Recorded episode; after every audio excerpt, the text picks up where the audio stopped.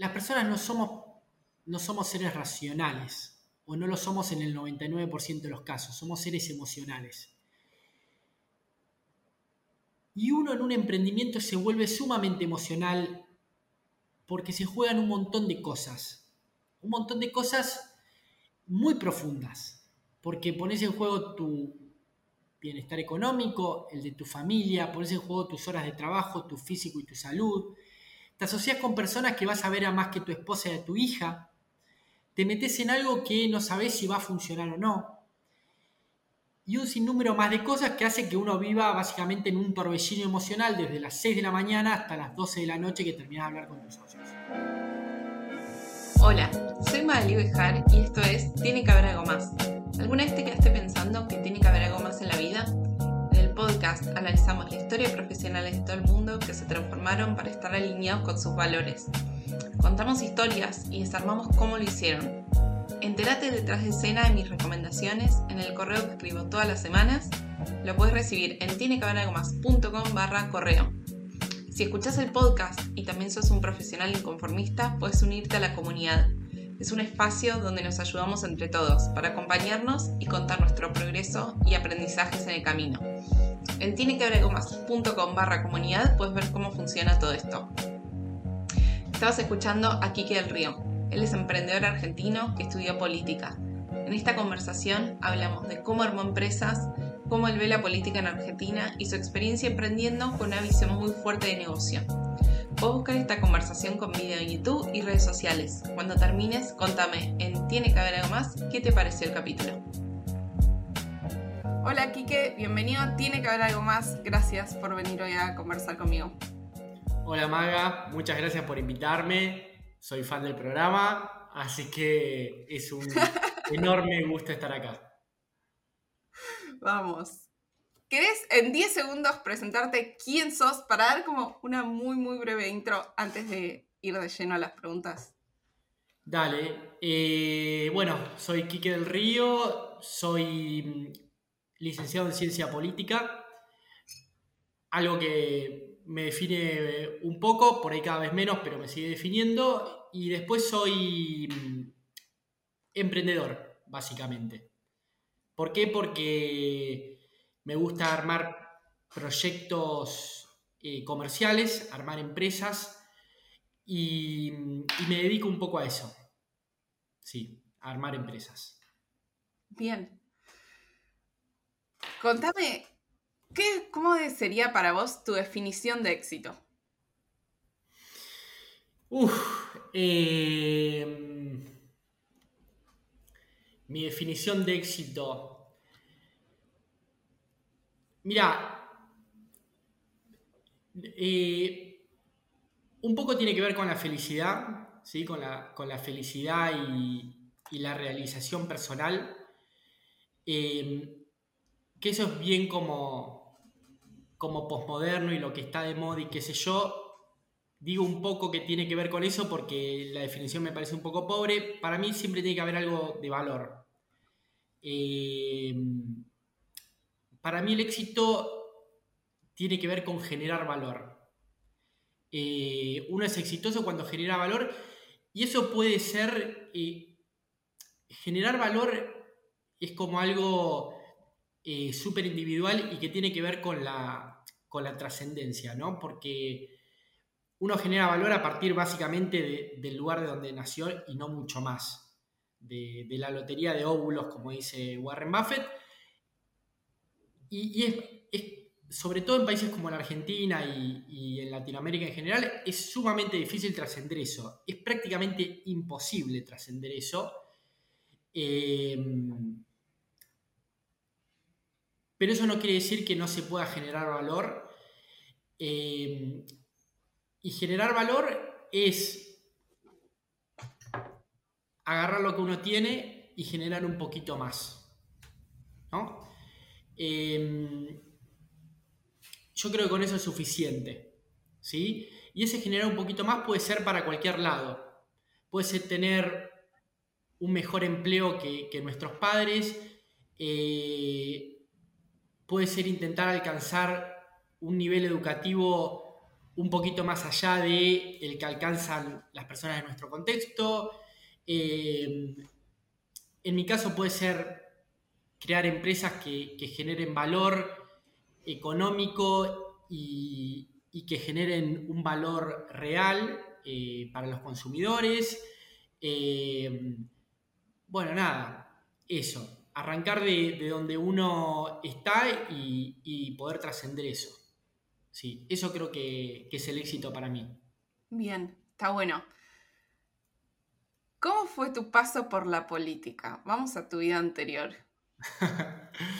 Eh, bueno, mi paso por la política fue un paso muy, muy breve, muy bueno y, terriblemente malo a la vez. Eh,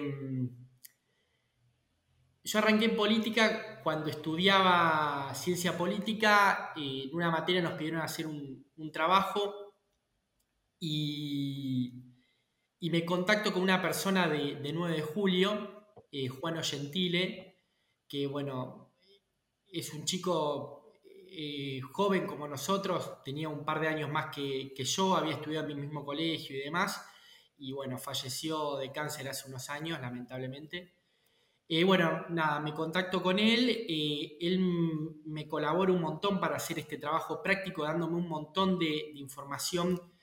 Me acuerdo que en ese momento era una parte muy importante del PRO, que era algo muy, muy chiquito que nadie conocía, eh, que era de unos locos que estaban en Capital Federal y que eran Macri, Federico Pinedo y cinco locos más. Él, estaba metido ahí, muy metido, me dio un montón de información, me colaboró un montón.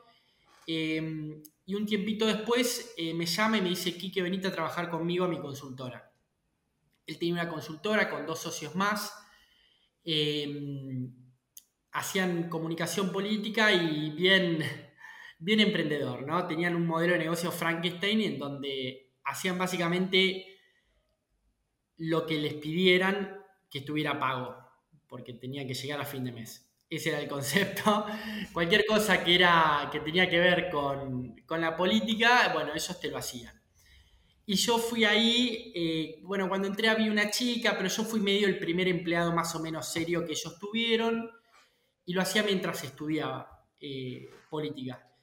Y bueno, nada, fue, fueron, yo trabajé con ellos dos años, fueron dos años muy buenos porque Juan y su socio, ni bien entre yo, el tercer socio se fue, así que no lo conocí demasiado, Juan y su socio Facundo, eh, fueron, fueron socios excelentes yo aprendí un montón porque mm, es una relación bastante estrecha, porque, bueno, éramos los tres, entonces salíamos a comer bastante juntos y pude ver como de primera mano cómo se hacía un emprendimiento, ¿no?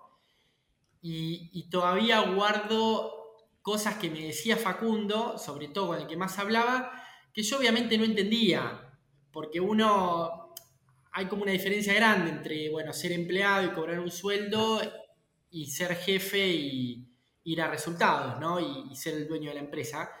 Pero cosas que me fueron quedando, charlas que, que después fueron significativas para mí y que es muy loco porque estos chicos eh, eh, son dos politólogos que nada que ver por ahí con, con otro tipo de, cosas que yo hice en el futuro, ¿no? Yo después emprendí en gastronomía y me acordaba las palabras de ellos, ¿viste? Como... ¿Qué te dijeron? No, qué sé yo, un montón de cosas de, de, del día a día y de las preocupaciones y de las maniobras que tenían que hacer para cobrar una cuenta y de cómo mataba el día a día, ¿no?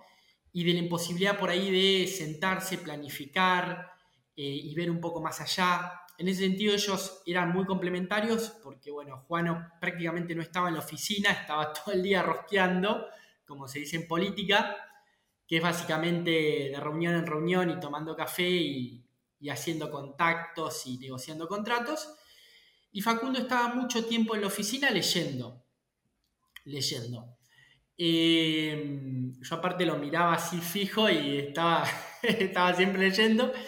Y Facundo, Juan era un tipo muy, muy metedor, eh, que traía un montón de cosas a la oficina, y Facu era el tipo que le ponía un poco de cabeza a, las cosas y, bajaba todo eso, le daba un formato de, servicio y, lo, vendían, ¿no? Eh, entonces eran como, como súper complementarios. Eh, la verdad que hacía una sociedad fantástica, aparte gente muy buena, qué sé yo, y nada. Y para no hacerlo más largo, la parte mala es que, y yo por eso en gran parte me termino yendo, la política no es un ambiente lindo. Eh, recuerdo las primeras palabras de Juano cuando me lleva al Congreso Nacional, al edificio anexo que está sobre Rivadavia. Claro, es un, eh, es un un gallinero en el sentido de suciedad, amontonamiento de gente, gente de todo clase y color que va a reclamar todo tipo de cosas a los legisladores. Tenés desde gente indigente que va a pedir un subsidio y los legisladores le pagan así en mano 5 mil pesos, hasta empresarios multimillonarios eh, que vienen con chofer y custodia. Eh, y en el medio legisladores que algunos eh, son aristócratas con cinco apellidos de renombre en su familia y otros son semianalfabetos. ¿no? El Congreso es eso, es una locura. Y las primeras palabras que me dice Juano es, no respires muy fuerte acá porque te vas a llenar de corrupción. eso es lo primero que me dice.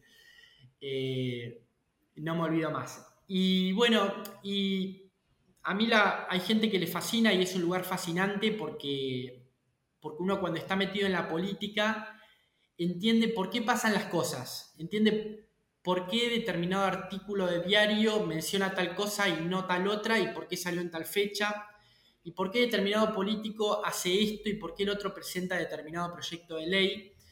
Y uno tiene un entendimiento más profundo de, cómo se manejan las cosas en este país. ¿no? Eh, esa es la parte, si se quiere, atractiva, pero el ambiente a mí me resultó muy, todo muy pobre, todos aspirando, la máxima aspiración era conseguir un cargo un poquito mejor, o que el legislador, bueno, te considere para, en vez de ser asesor, ser jefe de, de asesores, no sé, era todo como un gran despelote por muy poquito, por no mucho más que un buen sueldo, ¿no? Eh, eso me, quemaba la cabeza y no le, no le veía ningún sentido y no me gustaba la gente con la que tenía que tratar. Así de simple. No me gustaba, no, no me cabía, era gente con la cual no me quería tomar una cerveza, no quería entablar una amistad, eh, no quería saber nada. Así que bueno, ese fue un poco mi paso por la política, muy resumido. ¿Qué pasó entre que empezás a ver estas señales hasta que tomás la decisión de no seguir en política? Eh, uf. Em, mira, lo que pasó ahí fue que me enfermé. Básicamente. Em, em, me agarró medio de repente. Eh, al principio fue algo tranquilo, después se convirtió en algo muy heavy. Me agarró una enfermedad gastrointestinal eh, crónica em, y terminé 45 días internado en el hospital británico. Eh, sí, fue sin dudas el momento más, más difícil de mi vida, fue terrible. Es terrible estar enfermo. Em, yo por suerte no corría riesgo de vida, em, pero lo, lo, complicado era que mi cuadro eh, con el correr de los días se agravaba. Eh, se volvía cada vez más grave y los doctores se ponían cada vez más serios. Y primero era un tratamiento que iba a funcionar en 7, 8 días, pasaban 10 días y estaba peor, y después era un segundo tratamiento que iban a ser otros 10, 12 días, y, eh, terminaba eso y estaba peor. Eh, y bueno, uno no sabe cuándo termina, eh, y en qué termina, y los doctores ya, eh, digamos, ¿es grave o, uno se tiene que preocupar cuando el doctor no te quiere decir nada? Porque no es que tiene malas noticias, es que no sabe qué decirte. Y eso es lo peor de todo, ¿no? Y eso es no porque tuviera malos doctores, todo lo contrario, sino porque a mí me agarró a algo que en la Argentina en ese entonces se conocía muy poco, existían muy poquitos tratamientos y, mm, un poco se le quemaron los papeles conmigo. Yo fui un caso como, como el primer caso muy, muy grave que, tuvieron en el británico de, de esta enfermedad.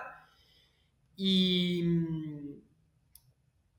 bueno, y después me dieron medio como último recurso, después de eso venía una operación bastante importante, si no funcionaba, me dieron como último recurso un medicamento biológico que no me lo querían dar porque tenía poco tiempo de prueba, de hecho nadie en el país lo había consumido en ese entonces durante dos años, que es muy poquito tiempo.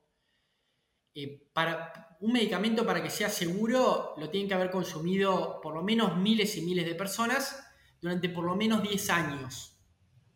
Esa es como la referencia, porque eso es lo que le permite a la ciencia, a través de múltiples estudios, determinar qué es seguro y qué no.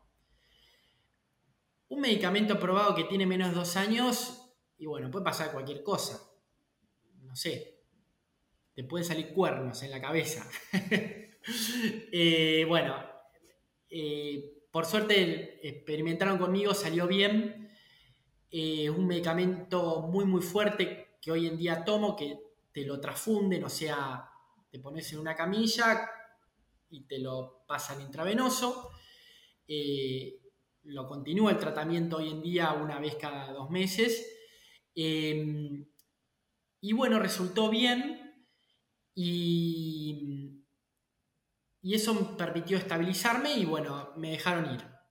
Básicamente eh, me dejaron ir, yo ahí ya estaba muy mal, eh, muy mal a nivel emocional, psicológico, muy mal intelectualmente también, porque había tomado tantos medicamentos y la situación del hospital prolongada te afecta mucho. Me acuerdo que las enfermeras me decían, mira aquí que vos por cada día de internación necesitas por lo menos dos o tres días de recuperación. ¿sí? Entonces, eso eran por lo menos tres meses de recuperación. Yo decía, no, yo salgo y ya está, y no, eh, no, era así. Eh, de hecho, eh, en dos ocasiones estuve por volver a internarme porque seguía realmente mal. Pero bueno, con el paso de, los años, me llevó como dos o tres años y ahí volví a, tener una salud de persona sin demasiados problemas. Y hoy, bueno, y no volvió a ocurrir nada grave desde ahí. Eso llevó a que, bueno, me replanteé toda mi vida básicamente, me di cuenta que no podía seguir trabajando en relación de dependencia y, y tomé la decisión como así media difusa y media volada de, bueno, voy a hacer algo por mi cuenta. Eso. ¿Qué, cómo, dónde, cuándo? Ni la más pálida idea. Eh, de hecho, yo salí de la internación, me junté a hablar con mis, con mis jefes, les dije, bueno, quiero, quiero volver a trabajar, no sé qué voy a poder hacer, pero bueno, volvamos. Eh, mis jefes ya no sabían si darme por muerto, me habían ido a ver un par de veces al hospital. Eh, bueno, la cuestión de que volví a trabajar, a los tres meses me di cuenta que no, que era insostenible y renuncié. y ahí se terminó mi carrera en política eh, igual sigo contactado con mucha gente, me quedaron muy buenos amigos de esa época. Em, así que, bueno, nada, y la política es como un vicio. Yo todos los días, durante muchos años, leí los cinco principales diarios del país, sin trabajar en política. Pero bueno, me había quedado esa, esa costumbre, entonces lo seguía leyendo. Así que, bueno, eso fue un poco la, la transición eh, que si se quiere me convirtió un, poco en emprendedor, ¿no? Por las malas. Yo la verdad que eh, no está bueno, prácticamente nada de, lo que pasó ahí está bueno, eh, porque uno no tiene que tomar decisiones importantes bajo tanta presión y, estando tan mal en todo sentido pues yo estaba realmente mal. A, mí él, en un momento, eh, mi médico me mandó una psicóloga y un psiquiatra. Eh, porque bueno, ya empezaba a afectar cada faceta de mi vida. Así que bueno, eh, entonces nada, no lo recomiendo, a mí me salió bien porque tuve muchísima suerte. Lo recomendable es arrancar con un proyecto lindo del que uno esté enamorado o un producto fantástico o una app genial. Eh, a mí no me pasó y bueno, es la que me tocó. ¿Cuál fue para vos el costo emocional de haber pasado por esta internación? Eh, mira, fue altísimo, sobre todo al comienzo. Yo creo que, hoy en día las ganancias de, esa experiencia pudieron, digamos, sobrepasar a los costos y hoy, puedo hablar de ganancias. Eh, pero bueno, fue, nada, fue un momento eh, durísimo en donde toda mi vida se desmoronó porque me di cuenta que no podía seguir con, la vida que llevaba antes, que era una vida eh, como muy, muy estresante, muy estresante y en el fondo sin sentido, porque yo he vivido otros momentos muy estresantes, pero cuando uno, cuando eso tiene sentido, porque hay algo más grande para uno que, que es más importante, bueno, el estrés se sobrelleva de otra manera, ¿no? Lo, mismo que yo lo viví hace muy pocos meses, cuando, tuve, cuando tuvimos a, Isabela, nuestra nena con Belén. Eh, fue igual de estresante que todo ese momento vivido, porque son meses sin dormir, eh, toda la inexperiencia, toda la emocionalidad, pero uno se lo toma de otra manera, ¿no? Eh, a mí lo que me pasaba con la política es que al final del día no le encontraba sentido a lo que hacía. Y eso que estaba en un lugar privilegiado, porque mis jefes eran, eran increíbles, de hecho con Facundo eh, sigo en contacto, Juano eh, me dio una mano grande con, o, me colaboró bastante con el sushi en su momento, era cliente nuestro, eh, teníamos ahí un tema porque yo no le cobraba, él me quería pagar, entonces nos peleábamos, eh, después llamaba con otro nombre, bueno. Em, Perfecto. Y bueno, nada, un poco eso fue lo que pasó. Bien. Quique, ¿en qué te cambió la paternidad?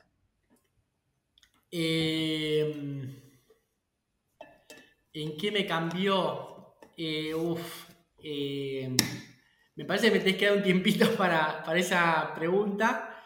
Eh, no, a ver, no sé. La, paternidad te, cambia todo porque te cambia una cosa que es el centro de tu vida.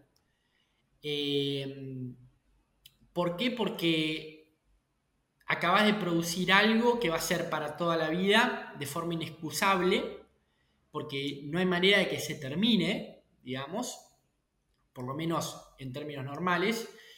Em, y ese va a ser el centro de toda tu vida. Period. Así. Digamos, como el centro de, o, una parte importante de la vida de, mi mamá eh, son sus hijos.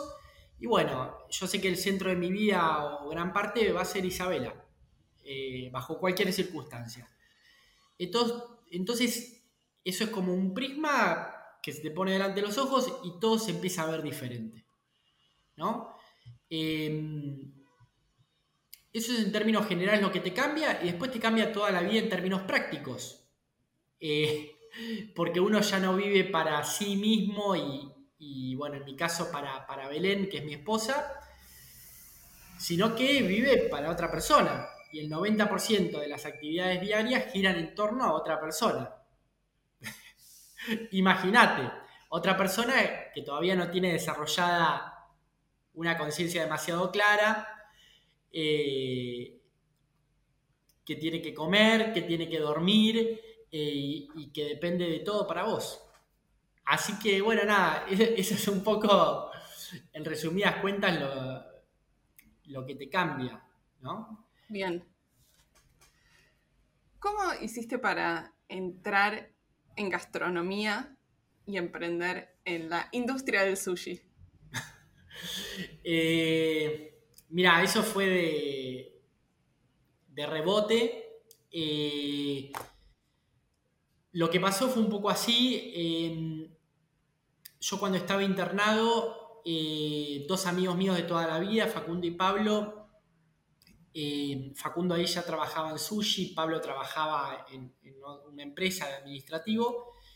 Empezaron con la idea del sushi, hicieron una cena que fue bastante desastrosa, yo no estuve, pero bueno, por los comentarios de ellos, eh, el 9 de julio, desastrosa no, salió bien, pero bueno, con, toda la inexperiencia y todas las cosas que salen, que salen bien y mal de eso. Y ahí arrancaron a, pelotear y a analizar la idea de, de empezar a hacer sushi y lo empezaron a hacer los fines de semana. Eh, trabajaban toda la semana y creo que era un día a la semana, creo que los sábados se juntaban, hacían sushi, después comían y era un poco joda, un poco salida, un poco hacía unos pesos extra, un poco probaban qué pasaba. Yo después de la internación, un poco como salida, empecé a darles una mano y bueno, con el correr de los meses me fui como sumando cada vez más al proyecto y después, bueno, en un momento fue medio obvio que me tenían que sumar y me sumé ya con la idea de hacer algo grande, ¿no? De, de sin saber cómo ni de qué manera, pero de armar una empresa. Eh, queríamos abrir un local, bueno, empezamos a analizar modelos de negocios, empezamos como, como a hacer un montón de cosas. Eh, y bueno, así terminé en el negocio gastronómico. Em, medio de rebote y, fue un poco mi salida también de mi salida de la política. Yo cuando arranqué con ellos todavía, de hecho, cuando abrimos el primer local, creo que todavía trabajaba en política. Y bueno, ahí renuncié y, no fui más. Y también fue un poco, yo en ese entonces seguía bastante mal de salud fue un poco la excusa para no irme a 9 de julio. Esa también es la verdad porque yo no estaba bien eh, y mis viejos me decían volvete a 9 de julio, volvete a 9 de julio y acá vemos, estás con nosotros eh, y vemos qué pasa hasta que te pongas bien. Eh, pero bueno, yo soy un cabeza rota y bueno, y seguí, seguí, seguí, y seguí mal, mal, mal, y seguimos, seguimos, seguimos. Y bueno, hasta que de a, poquito me empecé a poner bien, la empresa, la empresa empezó a crecer, em, después se volvió un pequeño monstruo la empresa, em, y bueno, terminé siendo empresario gastronómico. ¿Monstruo cómo? ¿Qué llegó a ser? Y llegó a ser, llegó a ser una empresa eh, mediana llegamos a tener 50 empleados, sin contar socios, contador, abogado, community manager, 50 empleados así rasos. Eh, acá teníamos tres locales, un centro de producción, un restaurante, después abrimos un restaurante en Santiago de Chile. Em, era algo lindo, era algo lindo, bien armado, que funcionaba, eh, que, nada, que, fue, nos metimos antes del boom, entonces aprovechamos el boom que fue en el 2011, nosotros arrancamos 2009, entonces el boom nos agarró consolidado, ahí explotamos, eh, después sobrevivimos a la crisis, en el 2014 hubo una crisis tremenda para el sushi, que nadie la cuenta porque fue, fue una crisis muy puntual de un sector muy puntual, eh, que fue producto del fabregazo, que fue una devaluación del 20% que impactó de forma directa en nuestros costos, porque el 80% de los costos directos del sushi en ese entonces eran de salmón importado de Chile. Entonces se cortó la importación de salmón, o se volvió carísima, mejor dicho. Eh, tuvimos que subir los precios y, las ventas cayeron a la mitad. A la mitad de un mes para el otro. Eh, eso fue en enero del 2014. Y nosotros ahí pasamos de tener 50 empleados a tener 25. Sí, un golpe tremendo. Eh, la mitad de la facturación, todo mal, todo mal. Pero bueno, teníamos una empresa muy sólida em, que la manejábamos muy bien. Y bueno, después la empresa siguió, yo me quedé hasta el 2016 y ahí me fui. Vendí mis acciones y me fui. ¿Por qué te fuiste? Y me fui porque estaba muy cansado. Eh, sentía que era un ciclo que ya estaba terminado. Eh, la empresa ya no me ofrecía desafíos porque nosotros teníamos un plan de expansión bastante como, bueno, sensato y trabajado. Ese plan de expansión quedó abortado, fue cuando nos vamos a, Santiago de Chile. Eh, quedó abortado porque no tenía sentido abrir más sushis acá en Capital Federal o, en Argentina. Em, entonces medio que no sabíamos qué hacer. Fue un periodo bueno también porque ahí, ahí como que nos dimos cuenta de que la empresa estaba realmente consolidada porque los socios prácticamente no trabajábamos la empresa seguía funcionando y facturando y demás. Em, y bueno, nada, después de ese momento pasaron dos años. Em, yo ahí ya quería irme para otro lado, ya era parte de Emprending, había conocido... Ahora, todavía no te me vayas del sushi, ah, que tengo otras preguntas. ¿Qué estuvo bien manejado en esa empresa? ¿Qué estuvo bien hecho? ¿Qué estuvo bien hecho? Em, mira, yo en una charla que doy digo que nosotros tuvimos éxito por tres cosas. La primera es eh, por el equipo, porque éramos un, buen equipo de laburo y nos llevábamos bien. Em, y nos fuimos como dividiendo más o menos de forma orgánica las tareas y funcionaba todo bien.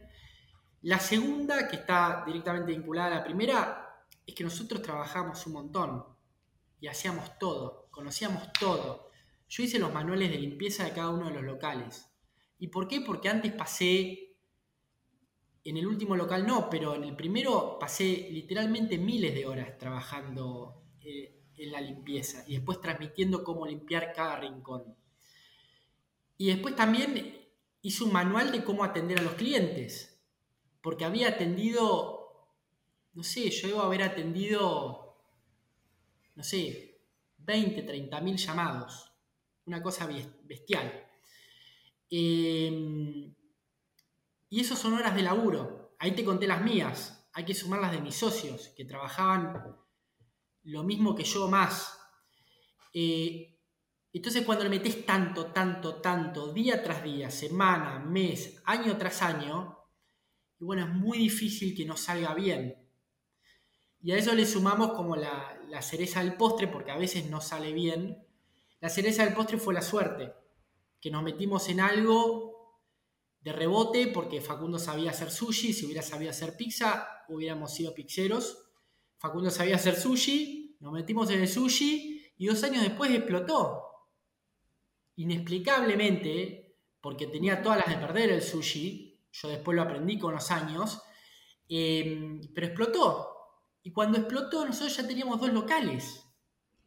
Entonces, claro, nosotros ahí ya la teníamos clarísima. El tercer local lo abrimos, no sé, en un mes y medio.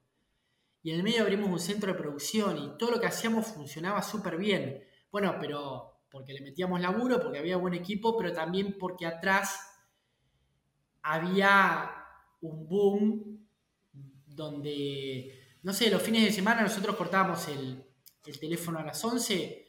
Los fines de semana había gente que nos llamaba a las 2 de la mañana para comer sushi. ¿Me entendéis? Ya nos estábamos yendo y el teléfono seguía sonando. Puedes decir, esta gente está desquiciada. ¿Qué, ¿Qué, tiene el sushi? ¿Tiene cocaína? Es, pero bueno, eh, nada, eso, eso es un boom. Eso es un boom y, nos permitió armar una empresa. ¿Por qué decís que tenía todas las de perder el sushi? Mira, por un montón de cosas. Eh, la primera porque el sushi arrancó con muy mala fama. Arrancó como un producto de élite porque se consumía básicamente en cuatro o cinco restaurantes de Capital Federal que eran carísimos, inaccesibles y lo usaba la, aristocracia económica y, política. De hecho, estaba el grupo Sushi con toda la mala publicidad, porque eran un grupo de pendejos que lo aconsejaban a, Fernando de la Rúa y terminó todo mal. Eh, eso por un lado. Por otro lado, después porque era carísimo. El sushi era un producto de élite. Y era carísimo por una razón, y es porque el salmón es importado. Hay una razón para eso. Y después se volvió barato por una anomalía, porque se atrasó el tipo de cambio, porque lo atrasaron para que la gente ganara más en dólares, bueno, por una serie de cosas. Em, esa fue la segunda razón. Y la tercera razón, que me parece que es la más importante, es porque la comida japonesa probablemente sea la comida más opuesta desde todo punto de vista a, nuestro paladar. Primero porque nosotros, por lo menos hasta ese entonces, éramos fanáticos de lo cocido. No se comen cosas crudas en la Argentina. El argentino no come cosas crudas. No existe. Después porque la cocción o los métodos de, cocción y de preparación japonesa no tienen nada que ver con lo de acá. Vos hablas de un macerado, ¿qué es eso? Ahora se conoce. Después por los elementos. Arroz avinagrado. ¿A quién le gusta el vinagre? Le pones un poquito a la ensalada. Eh, y así con cada una de las cosas del sushi, eh, es lo contrario a lo que haría un argentino tradicional. Todo lo contrario. Em, pero bueno, evidentemente cambió eh, el argentino también es muy exitista con, lo nuevo y, hay mucho FOMO, viste, este miedo a quedar afuera, entonces en un momento vos, si era viernes o sábado, la obligación era pedir sushi y sacarle fotos para Facebook y para Instagram. ¿Me entendés? Era como la obligación. Y si tenías novia, tenías que invitar a comer sushi. Y si tenías amigos y querías quedar bien, sushi. ¿Me entendés? Era todo así. Em, entonces, nada, esas cosas raras que pasan, porque si vos las analizás no hay una explicación racional. Por ejemplo, yo siempre lo comparé con la comida china. La comida china es una comida mucho más aceptable para el paladar local. ¿Por qué? Porque trabaja básicamente con fideos y arroz y carnes. Y carnes rojas, no pescado. ¿Quién come pescado en Argentina? ¿Quién comía? Nadie comían mis suegros, porque mi suegro es español. Después nadie más. Em, después los métodos de cocción em, son mucho más cercanos porque usan muchísimo la fritura, la comida china. Y de hecho la comida china tuvo a principios de los 2000 un boom, después se fue diluyendo, lo trabajaron muy mal, eh, no hubo argentinos que se metieran a hacer comida china, entonces la comida china le faltó esa vuelta de rosca que sí tuvo el sushi de adaptarlo al, paladar local. ¿Por qué? Porque el sushi de acá no es lo mismo que el sushi de Japón. Eh, ese fue una gran pegada. Si no nos hubiéramos metido los argentinos y hubiéramos dicho esto gusta, esto no, hubiera quedado algo muy reducido de la comunidad japonesa. Eh, donde se come sushi mucho más eh, tradicional. Bueno, y la, finalmente la, comida china termina de desaparecer. Cuando nosotros llegamos, yo me acuerdo que en Recoleta, donde abrimos nuestro primer local, había creo que dos o tres restaurantes chinos y fueron cerrando, fueron cerrando, desapareciendo de la misma manera que, que nosotros nos fuimos expandiendo. Y bueno, la comida japonesa hoy en día es una comida de una vez por semana. Y se metió en la, como parte de la dieta semanal eh, del consumidor porteño junto con las pizzas y las empanadas, ¿no? Que era como nuestro gran, nuestro gran competidor, si se quiere.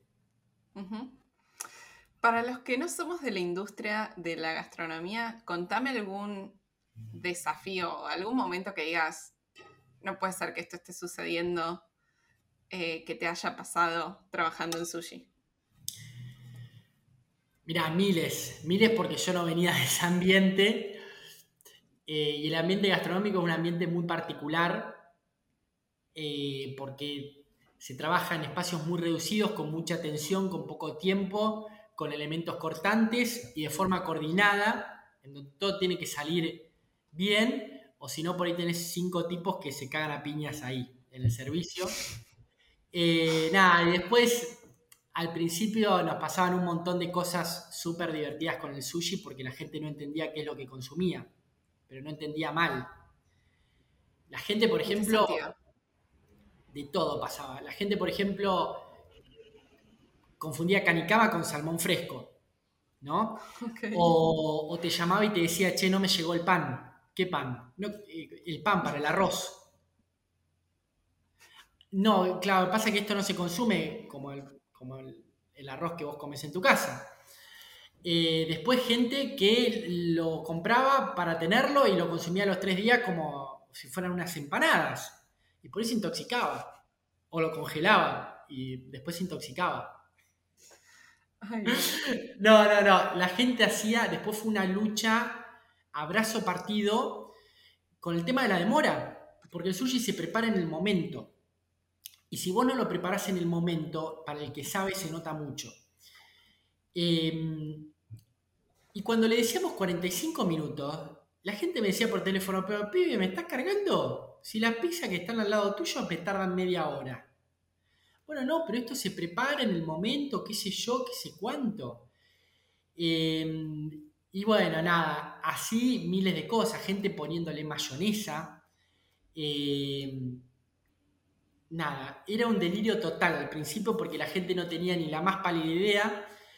Yo había tenido la suerte de, empezar a consumir sushi un poquito antes porque Belén, mi esposa, tiene parte de su familia política eh, descendientes directos de Japón, de japoneses.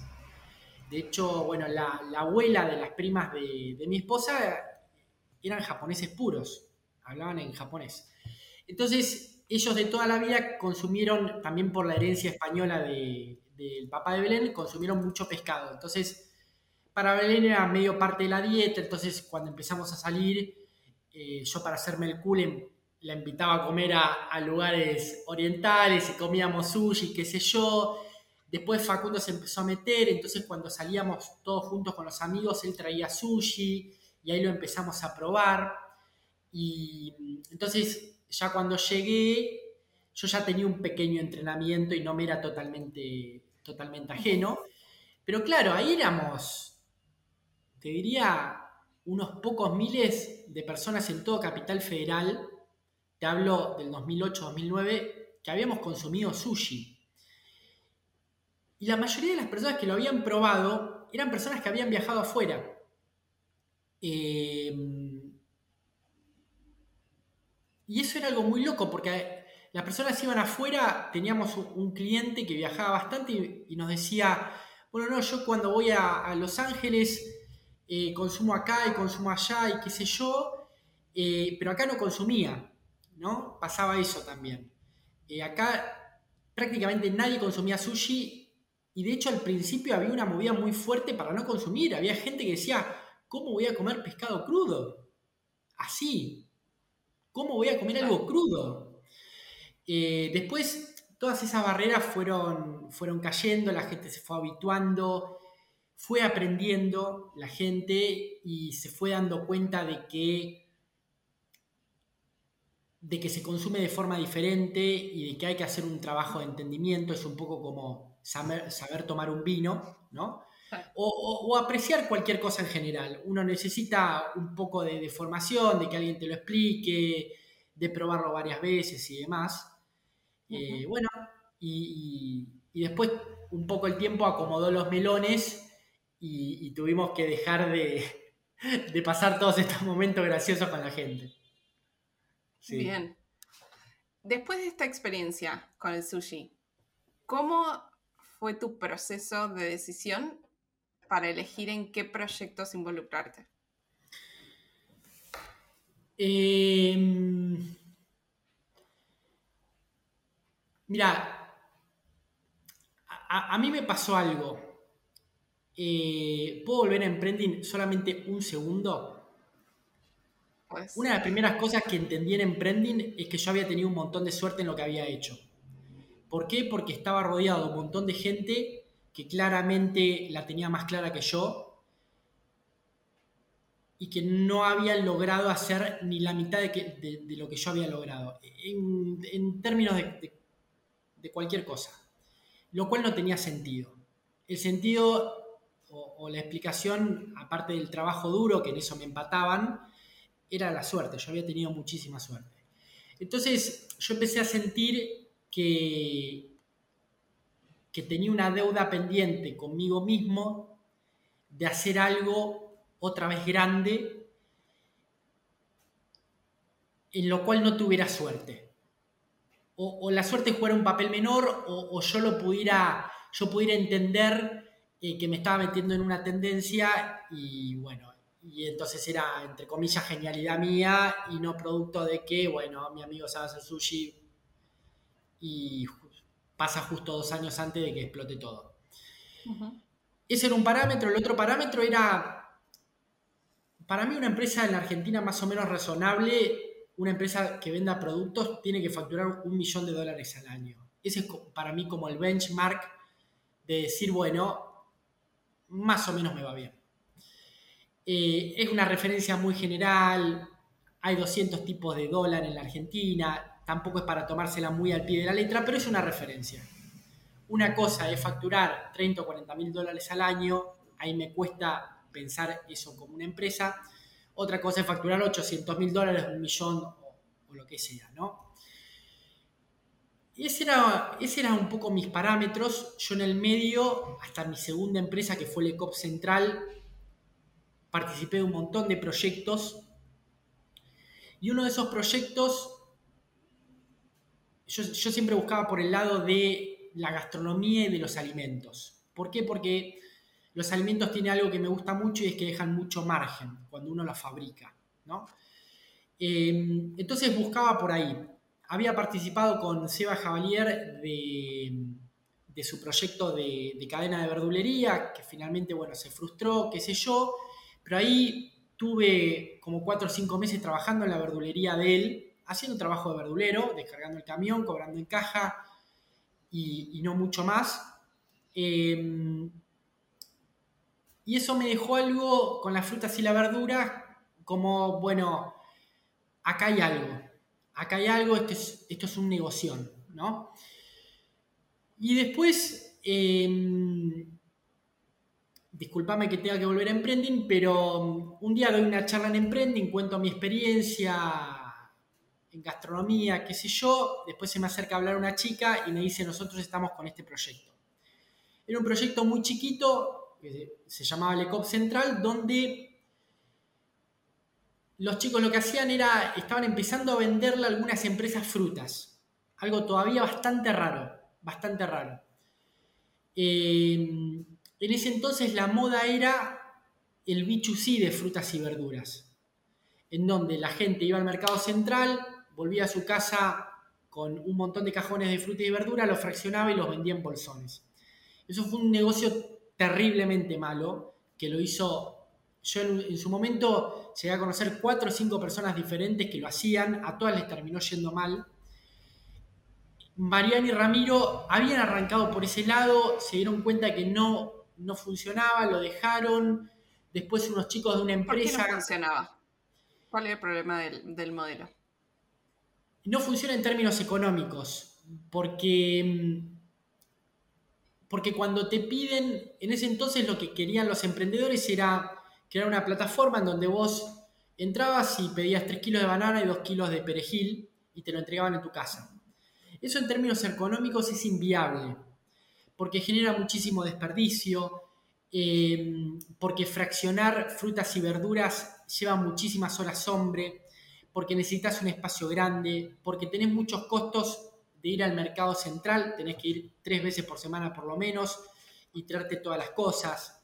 Y eso también lleva un montón de tiempo. Es un negocio que tiene muchísimas ineficiencias internas eh, que hace que, que sea bastante inviable. Medio que lo resolvieron la gente de los bolsones orgánicos, en parte porque vos pedís un bolsón y te llegan X cantidad de kilos, te llega lo que te llega. Eh, entonces así resolvieron un montón de cosas y porque, bueno, porque es un negocio diferente, ¿no? Y bueno, eh, Ramiro y Mariana habían arrancado a venderle a unos chicos que trabajaban en una empresa, después se sumó otra empresa, qué sé yo. Cuando llegué yo, tenían 17, 20 empresas ahí medio dando vueltas, eh, había una grande y demás, y bueno, yo enseguida me doy cuenta de que estamos parados sobre algo grande. Me doy cuenta de eso. Me doy cuenta porque el negocio cerraba por todos lados. Cerraba a nivel numérico, cerraba a nivel de, horas hombre de trabajo. Eh, cerraba porque era un negocio de volumen y la fruta es un producto que con volumen bajan un montón los costos. Igual ellos no habían llegado a ese punto porque sus volúmenes todavía eran muy bajitos, pero yo eso lo sabía y sabía cómo bajar los costos. Y me di cuenta que era un negocio que podía llegar a explotar. Y digo podía porque yo también intenté subirme a otras tendencias que después terminaron en la nada. Pero yo acá lo veía, me gustaba también que fueran empresas, me gustaba que esas empresas compraran de forma continua y de forma automática. Toda la semana les llevábamos 100 frutas a EANA, por ejemplo, una empresa del Estado. Y eso no es que todas las semanas me pedían 100 frutas, yo de manera automática les llevaba todas las semanas y, después al mes le emitía la factura, salía todo por un tubo. Me metí en eso, em, los chicos me, aceptan como socio, trabajo algunos meses gratis como para pagar mi parte, qué sé yo, empezamos a, a meterle algunos cambios internos, a ajustar algunas tuercas, y eso destraba un montón de cosas y empezamos a crecer exponencialmente. Pasamos Mira, hicimos dos o tres cambios. Em, empezamos a buscar un local para trabajar más, más cómodos. Creamos una SAS para poder facturar A. Factura A, había algunas empresas que no nos podían contratar porque no les podíamos facturar empezamos a laburar mucho mejor el tema de el tema de las ventas, de, los contactos con los clientes, de cómo laburarlos eh, y demás. Eh, y después nos volvimos mucho más agresivos en cuanto a precios también. Entonces, muy rápido empezamos a crecer. Si me permitís, me olvidé contarte algo muy importante. Cuando me preguntaste cómo supe yo que iba a andar, yo a los chicos les pedí algo, les dije, déjenme trabajar de forma gratuita durante, creo que era un mes o, tres semanas, haciendo ventas a empresas. Entonces, hice algo muy básico, me senté en mi casa, agarré el teléfono y empecé a llamar a empresas. Todas, de la mayoría del distrito tecnológico, bueno, de todos lados. Y ahí me di cuenta de que había una demanda latente. ¿Por qué? Porque me di cuenta de que la gente entendía lo que le quería vender. ¿sí? Yo había intentado con otros, con otros emprendimientos vender cosas que las empresas no entendían. Esto lo entendían. Che, te vendo frutas, ¿viste? Vos comprás café y galletitas para tus empleados. Bueno, yo aparte te vendo frutas. Eh, te copa, no te copa, qué sé yo. Y yo ahí enseguida olí que había una oportunidad, que había demanda latente, ¿no? Entonces le dije, miren chicos, esto me da, miren un poco los números, llamé a tantos, tengo tantos interesados, creo que incluso llegué a cerrar un par de ventas, ¿sí? y eso era cold calling, no era gente que entraba, ¿sí? no era inbound. Y tenía toda esa parte aparte, ¿no? Como todo ese margen de seguridad. Eh, entonces, bueno, nada, eh, me sumo a la empresa, empezamos a, laburar, empieza a crecer, crecer, crecer. Eh, y bueno, para, para fines del 2019 teníamos 10 empleados más o menos, después teníamos un staff como de otros 10 pibes que, eran peones que laburaban por horas, porque nuestro laburo era muy, muy cambiante. y se había hecho también un, lindo monstruo, ¿no? Y tenía perspectivas de crecer un montón. Ahí facturábamos al año más o menos 800 mil dólares. Para el 2020 teníamos que facturar conservadoramente un palo y medio. Eh, por cómo veníamos creciendo, porque aparte hacíamos upselling, cross-selling, como que funcionaba todo, ¿no? Eh, y eso es porque, bueno, de vuelta, éramos un buen equipo, laburamos un montón de horas y, estábamos parados sobre un negocio sólido. ¿no? Que ese creo que es como el, aprendizaje y, y, lo que hago yo. El negocio es sólido, me quedo. El negocio no es sólido, lo siento, no es para mí, vos seguilo. Eh, pero no es para mí, ¿por qué? Porque yo hago empresas. Y para hacer una empresa necesitas un negocio sólido, ¿no?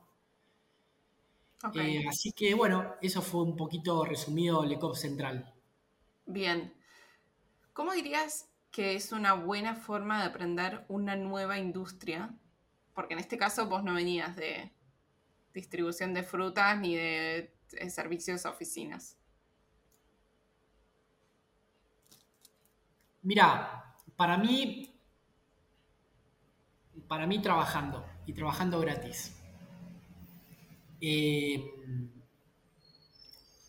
a mí me dio un gran aprendizaje laburar con Seba, frutas y verduras, eh, porque yo me juntaba a hablar con él y, ahí intentaba absorber todo lo que pudiera con él y luego con un montón de gente más. Yo me junto con Santi Magnin, que pasó por acá, y intento chupar todo, ¿no? Y me miro los videos y, me anoto preguntas para hacerle de, de, las cosas que no entendí. Así voy voy absorbiendo, ¿no?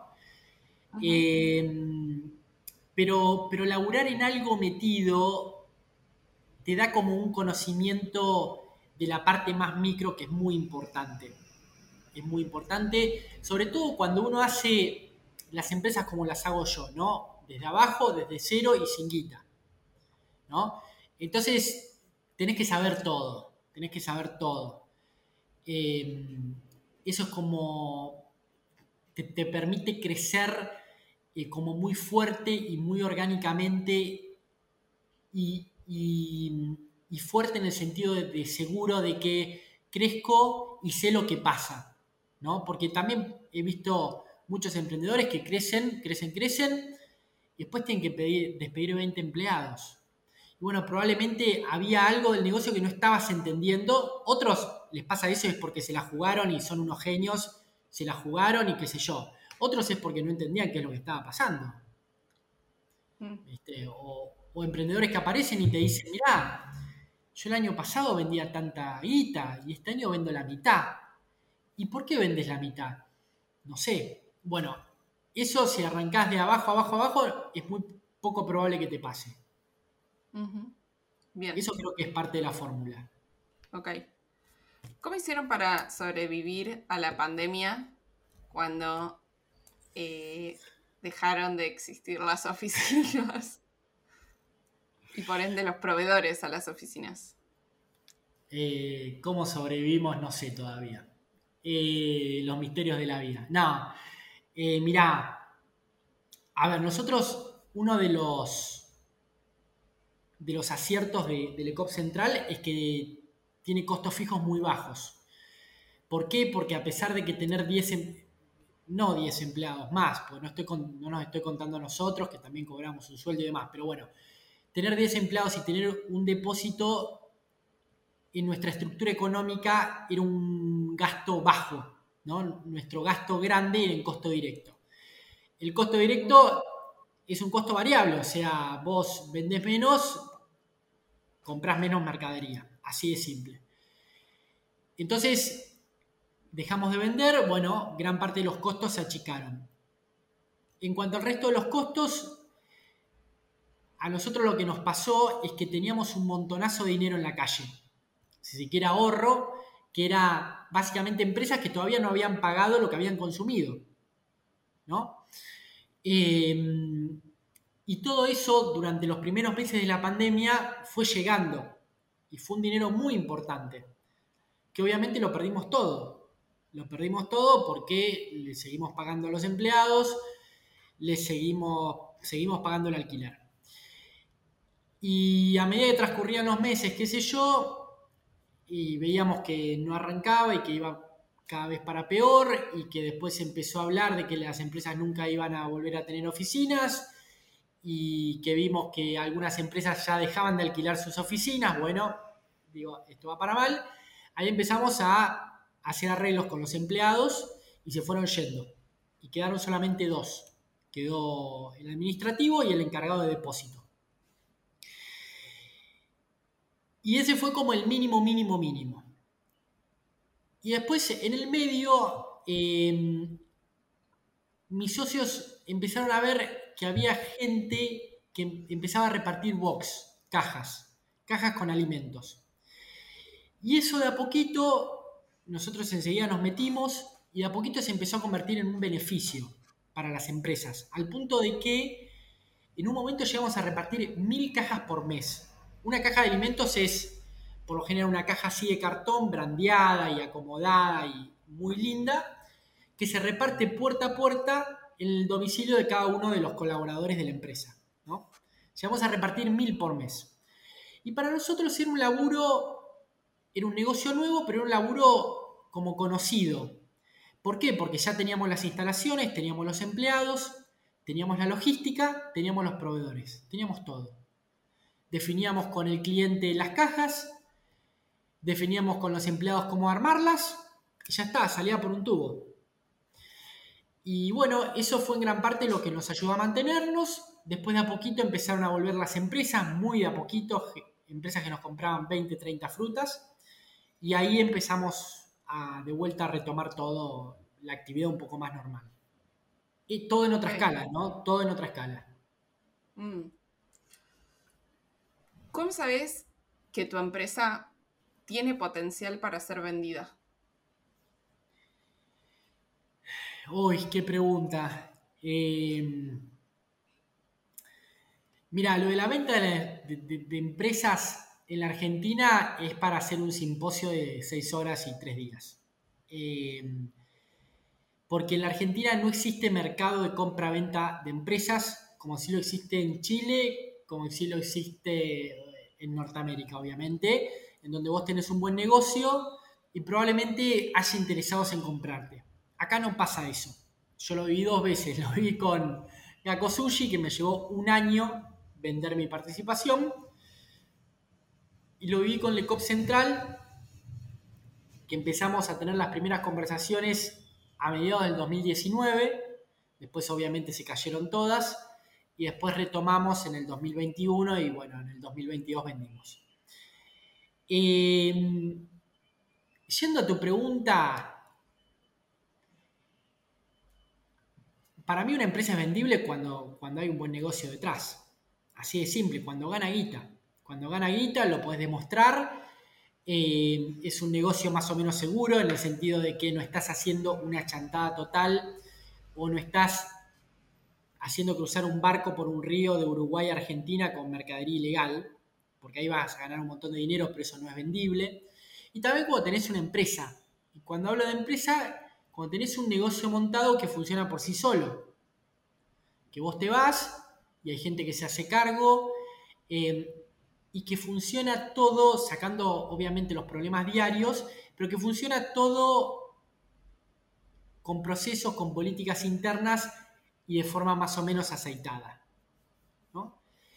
Eh, que eso fue lo que, lo que fuimos puliendo, sobre todo en los últimos tiempos del ECOP Central, mis socios hicieron un trabajo increíble de, automatizar un montón de, procesos. Eh, que hicieron que la empresa fuera mucho más vendible. Eh, esas son más o menos las dos o tres condiciones que se tienen que dar para mí para que una empresa sea vendible, que gane dinero, que tenga un negocio legítimo por detrás y más o menos en blanco, que eso es importante, eh, y que funcione todo como una empresa, o sea, todo de forma más o menos automática. No que dependa de uno que vaya a abrir la persiana y cuando te engripaste no abriste la persiana y ese día no facturaste. Ahí no tenés una empresa, por más grande que sea. Bien. ¿Cómo fue para ustedes el proceso de vender la compañía? Eh, Mira, lo que hicimos fue salir a buscar interesados. ¿Cómo hicieron eso? Yo personalmente, con, haciendo contactos con, toda mi red de contactos de, de emprendedores y de empresarios, saliéndolo a contar, che, mirá, porque digo, también se lo conté a un montón de gente que sabía que no, le que no iba a estar interesada, pero, pero que por ahí me podía dar una mano, che, mira, tengo esto, lo quiero vender. ¿Por qué lo quiero vender? Bueno, pues me quiero ir y porque el negocio funciona y es momento de vender. Y después lo que hizo mi socio Ramiro, eh, se sentó, hizo una lista de potenciales interesados de un montón de rubros, de empresas de alimentos, de catering, de, productores de alimentos, de retailers de alimentos, de, lo que se te ocurra, y lo fue contactando sistemáticamente. Pa, pa, pa, pa, pa, fue generando un montón de reuniones y por su lado cayó un pibe que, era parte de un grupo que, que, tiene franquicias, qué sé yo, y nos dijo, bueno, tengo un interesado, nos hizo contacto con ese otro pibe y se lo terminamos vendiendo a él, después de ocho meses. un proceso larguísimo. Eh, pero fue un poco así. Bien. ¿Qué pasa dentro de esos ocho meses? Mira, lo que pasa es que tenés un montón de reuniones donde le vas mostrando diferentes aspectos de la empresa, te van pidiendo información, se la vas pasando, vas negociando y sobre todo de, tu lado lo que, lo que nosotros intentábamos entender todo el tiempo eran los pains y los gains de, desinteresado. O sea, cuáles eran las cosas que lo tiraban para atrás para comprarnos, cuáles eran los problemas que él veía en la empresa, eh, cuáles eran los inconvenientes desde de, todo punto de vista. Y por otro lado, los gains, o sea, las cosas que él ganaría comprando esta empresa. ¿Viste? No sé, potenciar otros negocios, ganar dinero, cuestiones más emocionales como tener una empresa propia, ser el, ser el, tener el 100% de las acciones de un emprendimiento, eh, cuestiones así, ¿no? Eh, y a partir de todo ese entendimiento, intentar acomodarle la propuesta para que le calce y para que se lleve algo de valor y que le genere valor, ¿no? Porque también lo que pasa es esto, que el que te compra un negocio no solamente quiere el negocio funcionando y el valor que está, quiere que se genere más valor por lo general. ¿Sí? Eh, porque así repaga antes a, sus inversores si es que los tiene, o se repaga antes a sí mismo. Así también le da la satisfacción de ver crecer un proyecto propio. Entonces también eso, entender por qué lado llevar la empresa. Bien. Vos que tuviste muchos socios, contame problemas comunes que hayas visto en todos estos años. Eh, qué buena pregunta. Eh, mira, para mí cuando tenés problemas con tus socios, probablemente hayas hecho algo mal antes. ¿Sí? Y ahora te explico. A ver, ¿cómo sería? Yo, por una cuestión de. Tiene, tiene muchísimo que ver con mi personalidad, ¿no? Porque hay muchísimas formas de resolverlo bien también. Formas diferentes, ¿no? Yo lo que hago es evitar problemas y si veo que voy a tener problemas con un socio, simplemente dejo de ser socio de esa persona y ya. Un poco así funciono yo. Y yo cuando me refiero a problemas, me refiero a, situaciones en donde, en, las cuales no puedes resolver con una o varias conversaciones. ¿Sí? A, a, eso me refiero con problemas. Y esa clase de problemas, por lo general, están vinculados con cosas que no tienen que ver con el negocio, a menos que el negocio ande mal. Lo que pasa es que si el negocio anda mal, yo ya me fui. Esa es la clave. Entonces, cuando vos te vas de los negocios que funcionan mal y no te encaprichás porque el negocio te gustó, ahí ya derribás una gran fuente de problemas con tus socios, que es la guita. ¿Se entiende? Si el ECOP Central no hubiera funcionado, yo no me hubiera quedado 20 años intentando cambiar el modelo de negocios y en el medio peleándome con mis socios y negociando y viendo cómo ganamos un pesito más, un pesito menos.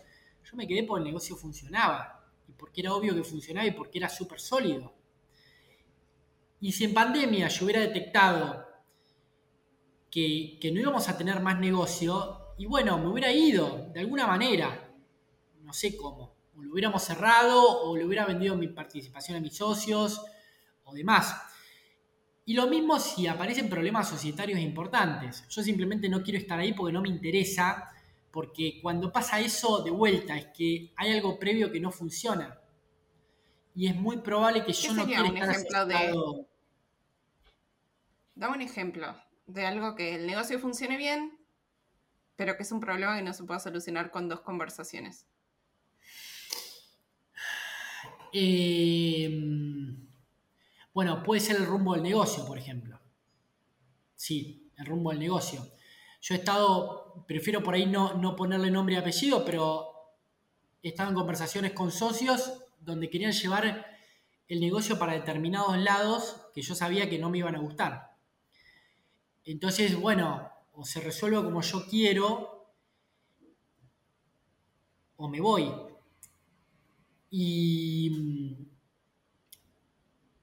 Y por lo general ha primado la, cordura, porque eran, eran salidas un poco estrambóticas.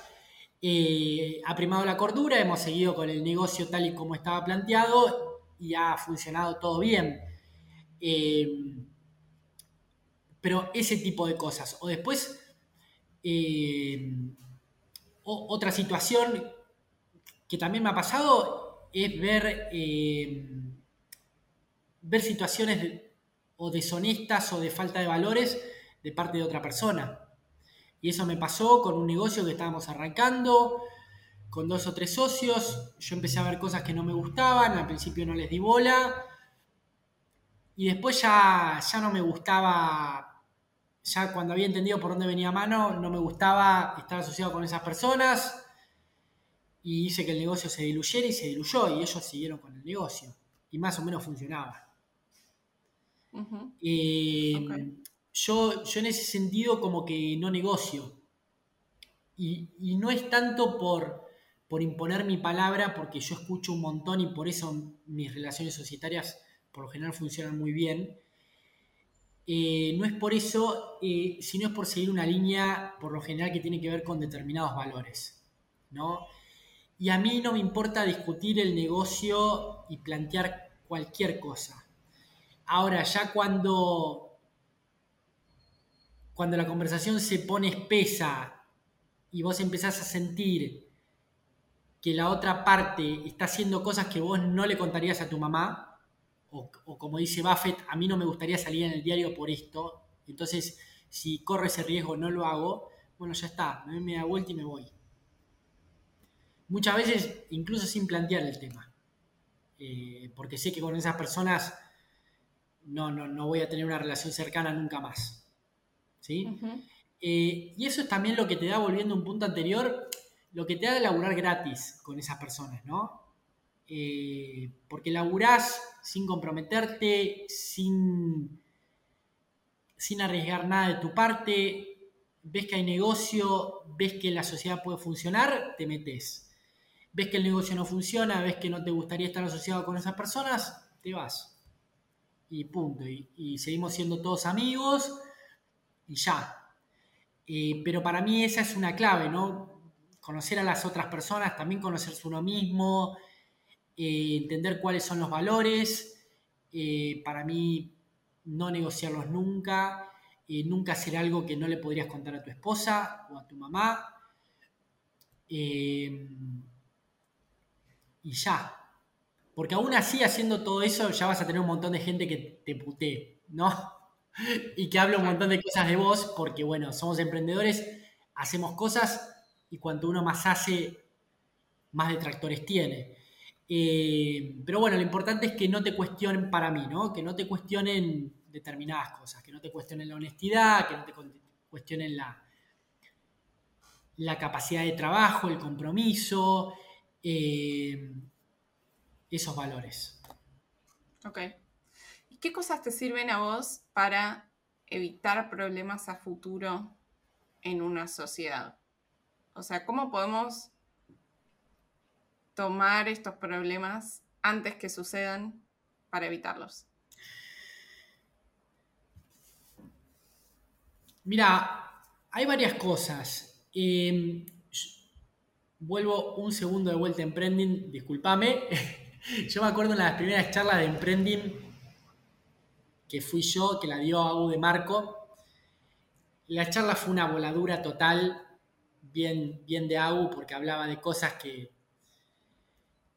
bueno, muy alejadas de, la realidad emprendedora y qué sé yo. Y dijo algo que para mí no tuvo mucho sentido durante muchos años y hoy lo entiendo. Al final de la charla le preguntan, Agu, para vos, ¿cuál es una de las claves de ser emprendedor? Y él dijo, conocerse uno mismo. Conócete a ti mismo, ¿no? Como la, la. Em, yo digo, ¿qué tiene que ver hacer un negocio con conocerte a vos mismo? Probablemente nada. Y hoy digo probablemente mucho. ¿Y a qué voy? A que las personas no somos, no somos seres racionales o no lo somos en el 99% de los casos, somos seres emocionales. Y uno en un emprendimiento se vuelve sumamente emocional porque se juegan un montón de cosas, un montón de cosas muy profundas, porque pones en juego tu bienestar económico, el de tu familia, pones en juego tus horas de trabajo, tu físico y tu salud. Te asocias con personas que vas a ver a más que tu esposa y a tu hija, te metes en algo que no sabes si va a funcionar o no. Y un sinnúmero más de cosas que hace que uno viva básicamente en un torbellino emocional desde las 6 de la mañana hasta las 12 de la noche que terminas de hablar con tus socios. Conocerse uno mismo para mí es el primer paso para controlar las emociones. Si uno no controla las emociones, es muy difícil tener cualquier tipo de relación social sana. ¿Por qué? Porque pasa algo muy simple, tus emociones te llevan a, te vienen y van a lugares que uno ni sabe, ni recuerda, ni puede tener conciencia, ni nunca va a descubrir de dónde salen, porque tal vez tenga que ver con algo que te pasó a los 5 o a los 7 años. Así de simple. Y que sin embargo te, esas emociones son muy importantes porque parten de ahí, pero te llevan a cualquier lugar. Te llevan a pensar que un socio es deshonesto, de que te están cagando, de que vos laburás más, de que no sé qué, ponele, terminar la frase como vos quieras.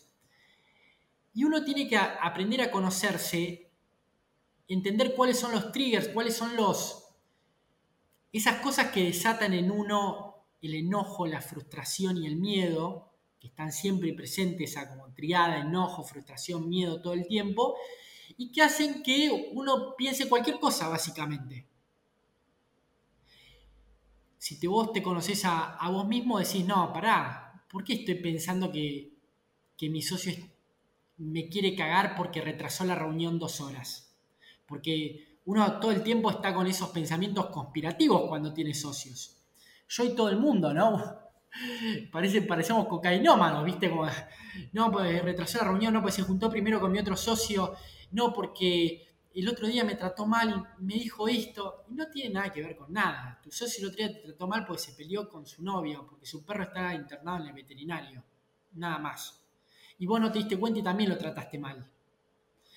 Y así, ¿no? Entonces, hoy en día para mí esa es una de las claves para todas mis relaciones personales, intento ver de dónde surge ese pensamiento malo y oscuro, y el 99% de los casos descubro que surge de algo que mío personal, que por ahí me termino de dar cuenta que es, pero que no tiene nada que ver con otra persona. Y también descubro muchas veces que eso malo que yo veo en la otra persona, en realidad lo estoy viendo a mí, me estoy viendo yo reflejado en eso. Y es una crítica a mí mismo muchas veces cuando digo, che, no, pero esto podría estar mejor hecho de parte suya. Y en realidad el que podría haber trabajado un poco más era yo. Mm. que le podría haber metido más cabeza o, qué sé yo. ¿Viste? entonces, eso a mí me genera mucha paz mental, me centra mucho y me hace como, como entender mi lugar en el mundo, ¿no? Y bajar el ego y entender que no soy el centro de nada, sino soy una partecita de algo perdido en el universo. Eh, no sé si respondí a tu pregunta porque ya no me acuerdo cuál era. Perfecto. ¿Hay algún otro consejo en cuanto a manejo de socios que se te venga a la cabeza para gente que esté transitando esto? Mira, la clave para mí es la comunicación. Eh, es, una respuesta obvia, pero es real. Ahora, la, comunicación efectiva no tiene que ver con la cantidad de reuniones o de charlas que uno, que uno haga, para mí. Yo con mis socios, tanto de Gako Sushi, el Ecopi, en general, no, no suelo tener demasiadas reuniones. Y eso es algo muy bueno, pues significa que funciona todo bien. Digamos, la reunión eh, no es algo, por lo general es algo malo, o, síntoma por ahí algo malo, ¿no? Igual a mí con, yo por lo, general intento asociarme con gente con la que me guste reunirme para hablar de otros temas, ¿no? Eso es importante porque eso significa que uno respeta a la otra persona, que le interesa su opinión, que hay intereses compartidos, como que está bueno juntarse. Em, y para mí una parte muy importante de la comunicación es la escucha activa. Yo aprendí a tomarme súper en serio todo lo, que, todo lo que te digan tus socios. Y también tu pareja en general, ¿no? Em, porque si te lo dicen por algo es. Y, tiene una importancia. Por más que vos sepas que después de eso nunca vas a volver a hablar o que va a ser un proyecto trunco porque no tiene pies ni cabeza o qué sé yo. Pero yo, por ejemplo, aprendí que la mejor manera de desactivar un proyecto malo no es rechazándolo o diciendo, disculpame, esto es una pelotudez. Es incentivando al análisis. Entonces, yo tenía un, socio que cada cierto tiempo me traía un proyecto volado, pero volado, volado, ¿viste? Que no tenía nada que ver con nada. Em, me encanta, me encanta tu idea. Y, no lo decía por, porque las ideas estaban buenas, eran voladas, pero estaban buenas. No lo decía de compromiso. Y le decía, hagamos esto, averiguemos estas cosas veamos si es factible, veamos los números, veamos qué recursos necesitamos, eh, veamos si lo podemos hacer nosotros necesitamos otra gente. Y esas ideas terminaban en la nada, pero de un modo positivo, porque llevaban a que mi socio se dé cuenta de, que eran proyectos volados. Eh, era un espacio para generar nuevas conversaciones, ser creativo y pensar cosas nuevas.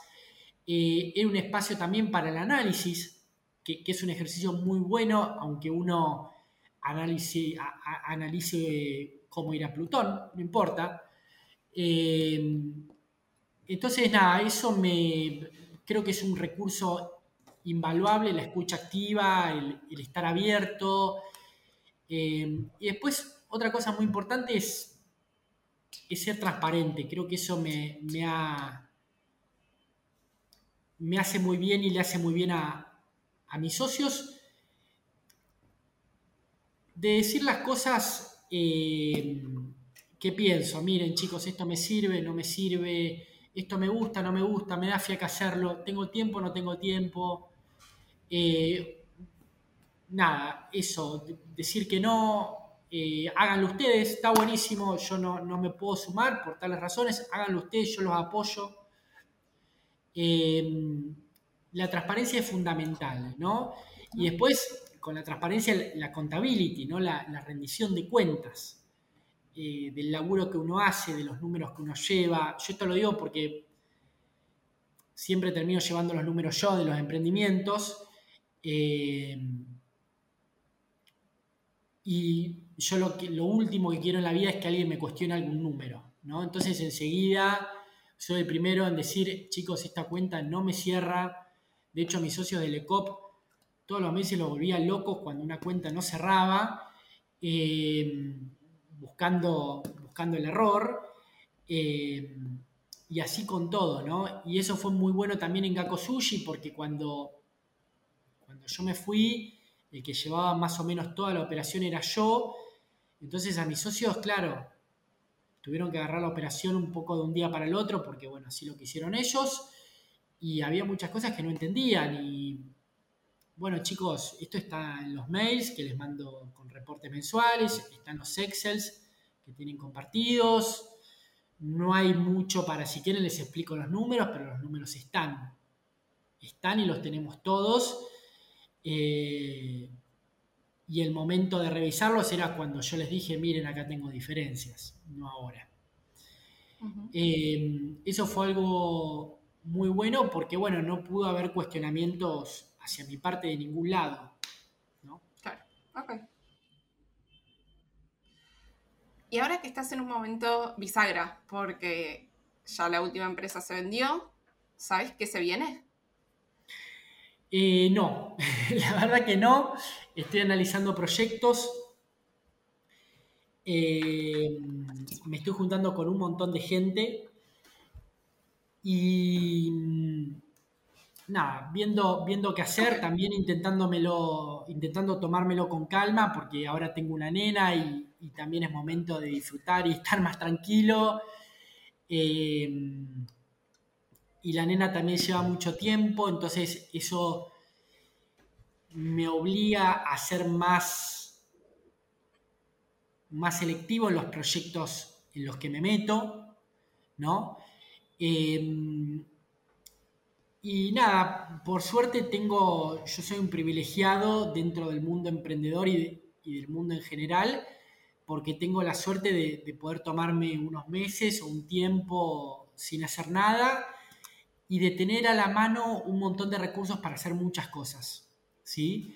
¿Cómo que? Eh, no, digo, tengo proyectos para encarar, tengo gente para encarar, para asociarme eh, ya me han llegado un par de, propuestas laborales concretas, em, que les he dicho que no, pero bueno, son puertas que, que pueden volverse a abrir en el futuro. Em, y esa es la ventaja ¿no? de ser emprendedor, que uno genera... Estas no son cosas que me caen de arriba, ¿no? Estas son cosas que yo he ido, son semillas que yo he ido sembrando durante años. Porque digo, así como colaboré con Seba de forma gratuita en una verdulería y me iba a las 6 de la mañana a un local en, Villa del Parque a vender frutas y verduras, eh, lo he hecho eso con mucha otra gente, ¿no? Y esos son como, como semillas que uno va sembrando y que, bueno, después está ahí el fruto para recoger cuando, cuando uno quiera. Bien. ¿Cuál dirías que fue un momento que ocurrió que no te lo podrías haber imaginado, que no estaba dentro de tus parámetros de llegar a ese momento o alcanzar o lograr algo? Mirá, me, pasó un, par de veces con, con Gaco. Eh, el primero que se me viene a la mente fue cuando, cuando me di cuenta, y esa es la palabra, me di cuenta de que estábamos facturando un millón de dólares al año. ¿Por qué? Porque nosotros veníamos creciendo tanto y trabajando tanto y, y tan al palo todo el día y dónde va a estar el próximo local y necesitamos no uno, sino dos empleados más y pensemos en un centro de producción porque hay pequeñas diferencias entre el sushi de, las, de las sucursales, qué sé yo. Y un día, sacando cuentas, la cuenta era bastante simple, estábamos vendiendo más de un millón de, de piezas al año y cada pieza estaba, creo que en algo así como 90 y pico centavos de dólar. Entonces estábamos facturando un millón de dólares al año. Eh, eso fue algo como decir, bueno, esto que arrancó de la nada y con pocas perspectivas para todo el mundo, porque nadie apostaba un peso por nosotros, nadie, eh, ni siquiera nuestros amigos, que ni siquiera nos compraban sushi a nosotros, no sé si pues le dábamos vergüenza o qué, bueno, había llegado a, hacer algo grande. Y después llegamos al doble de eso. Eh, y nada, y eso también te lleva a pensar, o a mí me llevó a pensar de, bueno, no era tan complicado al final, o, esto que, que, si vos, que si me hubieran dicho, vas a facturar un millón de dólares, yo te hubiera dicho, no, eso es técnicamente imposible para mí, y sin embargo lo hice. Y después lo dupliqué y después lo volví a hacer. Y eso es, para mí hay un valor tremendo ahí. ¿Por qué? Porque lo hice yo. Y si lo hice yo, lo puedo hacer prácticamente cualquiera. Porque no hay nada especial a mí que me distinga. No, no, te aseguro que no, Maga. Porque no, no. Un poco lo que uno no. Con el factor que uno no, no puede igualarme por ahí es el tema de la suerte. Es realmente muy difícil haber estado en el momento, en el lugar donde yo estuve. Eh, porque son momentos y lugares únicos. Claro. Eh, pero sacando eso, hay otros pibes que no lo hacen por ahí por ese factor. Y, están peleándola durante muchísimos años. Y bueno, es simplemente porque no. Todavía no tuvieron su boom o, por ahí nunca lo tienen. Pero si lo hubieran tenido. Eh, nada, eso. ¿Qué, qué es algo que te gustaría hacer antes de morir? Eh, antes de morir así. Cualquier cosa, ¿eh? Cualquier cosa. Em, a ver, uno de mis proyectos es escribir un libro. Em, que eso espero poder terminarlo, porque ya lo tengo comenzado, poder terminarlo y editarlo en el mediano plazo. Em, y después no sé, yo durante muchos años fervientemente lo que quise era tener una empresa, ser empresario. Y lo logré, por ahí no en gran escala, y por ahí no por muchos años. Pero bueno, tampoco me voy a ser responsable enteramente de eso porque vivimos en un país. Yo estoy plenamente seguro de que si yo hubiera estado en Estados Unidos bajo las mismas condiciones, probablemente hubiera seguido con el sushi y hoy tendría, no sé, 100 empleados. Pero bueno, vivimos acá y acá pasan cosas y pasan cosas todo el tiempo. Em, entonces, esa deuda ya no la tengo por suerte porque en su momento fue una carga pesada. Y, después no sé. La verdad que en este momento estoy bastante en paz. Cuando... Claro. ¿Qué salís a buscar cuando eso que tanto querías hacer ya lo hiciste? Mira, ahora cosas que me, cosas que me generen interés. Eh, un poco lo que, lo que me pasó con la fruta y que lo padecí eh, fue que mm, vender fruta no me genera ningún tipo de interés ni desafío intelectual y aún así me tenía que levantar a las 5 de la mañana ir al mercado central o, descargar un camión. Eh, entonces, eso me, me pesó bastante, sobre todo a lo último, y estoy buscando un poco por ahí. Estoy buscando em, negocios que sepa que me van a apasionar por muchos años. Sí. Después estoy pensando si hacer negocios, hacer, em, hacer una nueva empresa, que por ahora lo tengo medio descartado, pero bueno, en el futuro nunca se sabe. ¿quiénes dirías que son referentes que moldearon la forma de pensar? Pueden ser personas físicas, autores, gente de internet, quien sea. Cualquiera. Eh, mira, yo estudié política, creo que lo conté al principio, eh, y ahí lo que me quemó la cabeza, ¿sabes qué fue? Eh, Marx en, política en, la UBA se estudia mucha filosofía, muchísima. Arrancás por los griegos antiguos y, y estudias un montón de eso. Y lo que me quedó de Marx, yo no soy comunista ni mucho menos, eh, pero sí soy un poco marxista, sobre todo en, en la manera de analizar la realidad o en utilizar ciertas herramientas intelectuales. Y lo que descubrí con Marx es el pensamiento crítico, ¿sí? que, es algo que medio lo inventó él, seguramente hay antecedentes, pero él lo llevó como a otro nivel. El pensamiento crítico es entender que lo dado en cualquier ámbito de la vida eh, se da por determinadas cosas. ¿sí? Y que eso dado tiene una estructura por debajo que puede ser cambiada. Em, que eso no está en todos los filósofos. Vos cuando estudias Aristóteles o cuando estudias Platón, eh, vos no tenés pensamiento crítico. Ellos son. ofrecen mejoras para la sociedad. La República de Platón es, es un país ideal y qué sé yo. Eh, pero digo, Platón no quería cambiar el sistema de esclavitud.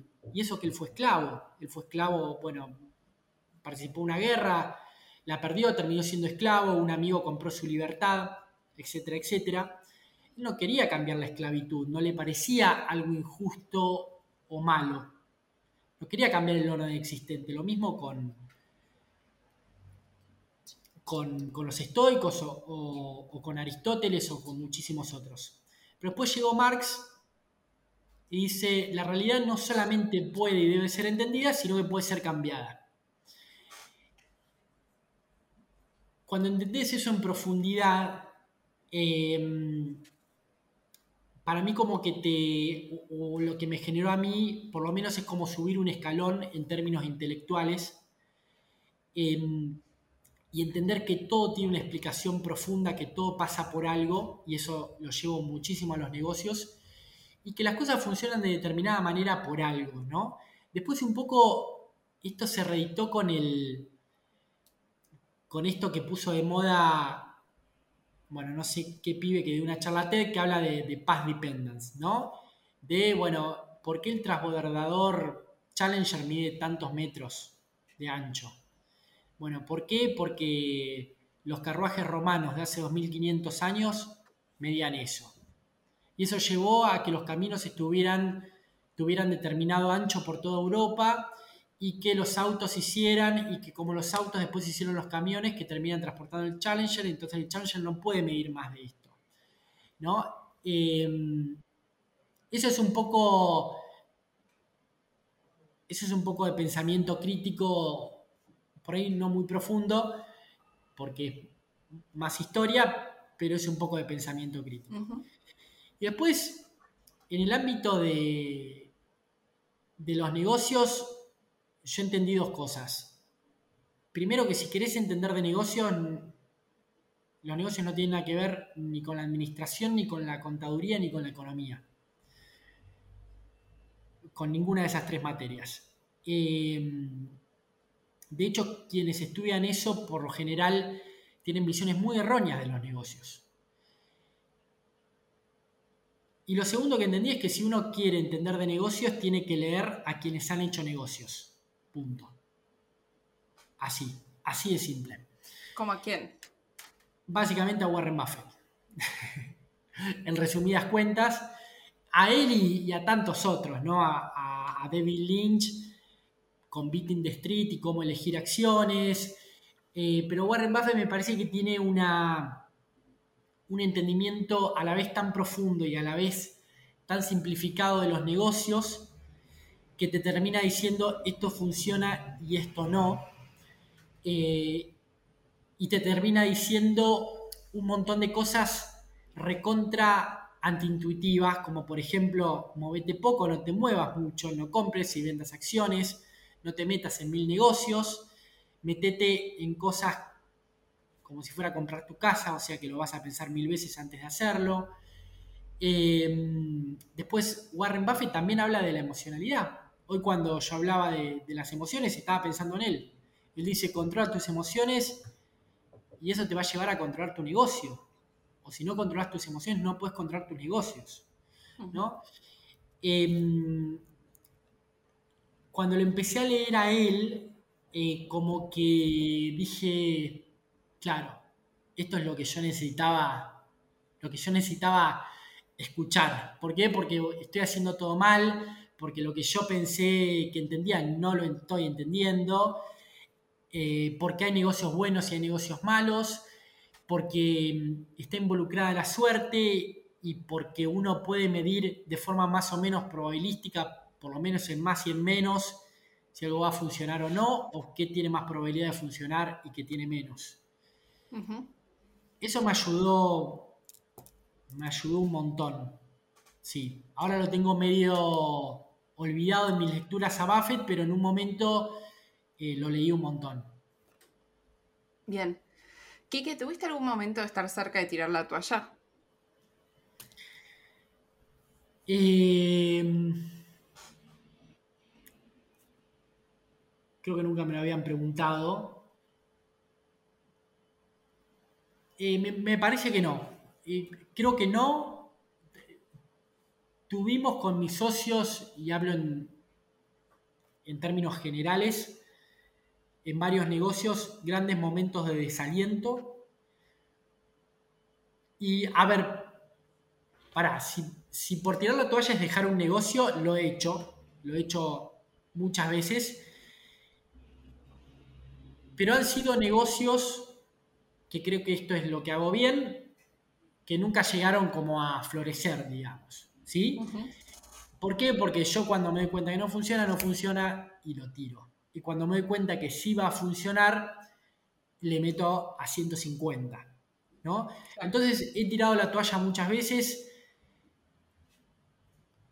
con negocios chiquitos o recién arrancando, con sociedades que sabía que no iban a prosperar. Con negocios más grandes no la he tirado nunca, a pesar de tener grandes momentos de desaliento desaliento, ¿no?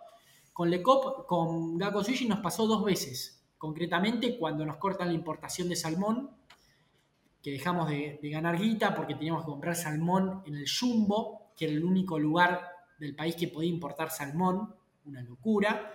Eso fue 2011, si no me equivoco. Después cuando vino el fabregazo, la devaluación, que nos caen a mitad, nos caen a la mitad las ventas, cuando caímos en donde estábamos metidos fue un gran momento de desaliento también.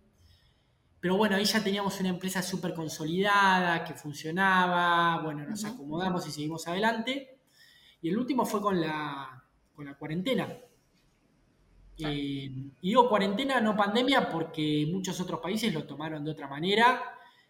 Y acá directamente se fundieron cientos de empresas, se destruyeron muchísimos negocios, no negocios puntuales, sino por ejemplo el negocio de las oficinas, al punto de que tenemos toda una zona de la ciudad de Buenos Aires que nadie sabe qué hacer, destruida, eh, una destrucción de valor tremenda y a nosotros, bueno, estuvimos ocho meses, un año con la persiana cerrada, pero sin ir y sin saber qué hacer. Pero bueno, aún así, eh, gracias a tener socios muy buenos y a tener un negocio sólido por debajo, la seguimos. La seguimos, la aguantamos, la pasamos y bueno, y salimos incluso un poco mejores. Bien, ¿qué es algo que pienses diferente al promedio de las personas? Em, bueno, mm, lo tendría que pensar. Yo algo que pienso muy diferente es, o, que tengo muy diferente es mi relación con el, trabajo y el dinero. Em, como que un gran issue en este país es como conseguir trabajo, ¿no? cuando le cuento a mamá que, ya teníamos concretada la venta del ECOP Central y qué sé yo, pasó un poco lo mismo con Gakko Sushi. Lo primero que me pregunté, bueno, ¿qué vas a hacer ahora? Yo la verdad no tengo una respuesta porque es lo que menos me preocupa. ¿Por qué? Porque tengo proyectos ya pensados, tengo gente que me ofrece trabajo, tengo gente con la cual me podría asociar. Y si todo eso falla, arrancar un negocio de cero. para mí no es muy complejo. Entonces, eso que para la mayoría de la gente es un mundo, a mí no me genera ninguna preocupación. Y no es que no esté preocupado por el dinero, ¿eh? estoy siempre muy preocupado por el dinero porque tengo una familia y porque no soy millonario y vivo de rentas. Yo vivo de mis emprendimientos. Em, si no es porque yo me lo tomo de otra manera. Em, eso por un lado. Y, esto también viene de la mano con, con, el trabajo, ¿no? A la gente le horroriza trabajar gratis. Para mí, trabajar gratis es algo normal. Yo vivo trabajando gratis. Vivo analizando negocios gratis, vivo ayudando a emprendedores, vivo haciendo un montón de cosas gratis em, que yo sé que después en un futuro me van a redituar. Y si no me reditúan no me importa porque las hice con placer. Quique, contame alguna idea reciente que haya estado en tu cabeza. Puede ser de cualquier cosa, puede ser un nuevo concepto o algo viejo, pero algo que hayas estado pensando recientemente. Em, mira, lo que pienso desde hace un tiempo y, cada vez más fuerte recientemente es el tema de China. no sé si tiene mucho que ver con la charla. Perfecto, sí tiene que ver. Em, pero em, yo desde hace un tiempo vengo pensando que, que China es un gigante con pies de barro y tengo mis serias dudas de que pase como lo que todo el mundo viene vaticinando para parecer inteligente, que es que China va a pasar a, Estados Unidos en cuanto a su Producto Bruto Interno y, demás. ¿No? Em, ¿Por qué? ¿De dónde viene mi razonamiento? Mi razonamiento viene un poco de usar algunas categorías marxistas y, pensar como marxista, aunque al revés. Em, yo creo que, que el capitalismo todavía... Eh, eh, el capitalismo siempre me parece como el rock, ¿no? Que bueno, llega una nueva movida y parece que el rock va a morir y en realidad lo que termina siendo el rock and roll es adaptar eso, ¿no? Entonces, el rock es como una gran menage de un montón de, estilos que crean algo nuevo. El capitalismo es eso. El capitalismo cuando le intentas atacar por algún lado, lo que termina haciendo es absorberte. Y pasó algo hace más o menos 250 años, que fue que el capitalismo se encontró con la democracia y con el republicanismo, la división de poderes y el voto popular, más o menos directo y eclosionó en algo que obviamente no es perfecto, pero sí dentro de la regla del capitalismo es muy, muy bueno en sus propios términos, ¿no? es muy eficiente, que es Estados Unidos. Inglaterra y Estados Unidos, en donde todos los factores dan para que el capitalismo se reproduzca de la forma más eficiente posible. No estoy hablando de la gente, ¿eh? Para la gente de Estados Unidos en muchos términos es terrible, ¿no? Para el trabajador, eh, para la gente que no, puede acceder a la salud, etcétera, etcétera. Hablo solamente de capitalismo como un sistema que tiende a autorreproducirse, ¿no? Como si fuera un virus, una bacteria o el ser humano. Em, y a Chile le falta eso, le falta la democracia. La democracia no es solamente un concepto, la democracia es tan pero tan buena para el capitalismo porque en el fondo va de la mano con la libertad individual. Y el individuo, una vez que, se termina la organización tribal hace ya miles de años como organización primaria de la sociedad, el individuo nace como individuo, nace como persona y se independiza. Y eso no tiene límites. Entonces cualquier sistema que le pongas adelante, para mí tarde o temprano va a terminar fallando. Falló la Unión Soviética, por eso los chinos dijeron, bueno, evidentemente el capitalismo es infinitamente superior al comunismo, vayamos por el capitalismo, pero bueno, la democracia no, sigamos con el partido único. Eh, y yo creo que eso va a terminar fallando. Va a terminar fallando porque por lo general lo, que termina sucediendo es que en términos sociológicos se produce una revolución de expectativas. Cuando vos le decís a la gente, eh, vas a vivir cada vez más y mejor, la gente lo acepta, pero eso tiene un techo, y el techo es que no puedes votar en el caso de China. O en el caso de la Unión Soviética, que no puedes comprar todos los bienes y servicios que a pocos metros del otro lado del muro de hierro eh, se pueden comprar. Entonces, ¿cómo funciona eso? La cabeza de la gente muy mal. Y cómo termina muy mal. ¿no? Y ahí tenés las primaveras árabes y, un montón de, fenómenos de, ese estilo. Y yo creo que puede llegar a terminar muy mal porque China tiene una vocación imperial que ya tiene por lo menos 5.000 años de historia, si no más. Em, y como uno de los desenlaces posibles es una guerra mundial, así, así de simple. Y yo lo veo como un escenario eh, bastante real. Y si vos lees eh, la prensa norteamericana que se dedica a estos temas, bueno, es una de las hipótesis de conflicto más real. No hoy en día, en donde, bueno, China, mal que mal, sigue creciendo, sigue incorporando gente al mercado de trabajo y a las ciudades, eh, sigue tecnologizando el campo, eh, pero cuando, si todo eso se detiene en algún momento, vas a tener millones de personas a las cuales le prometiste una vida mejor y no se la podés dar. Em, y eso puede terminar de cualquier manera, ¿no? Em, esa es por ahí una de las cosas que, vengo pensando últimamente, eh, sobre todo porque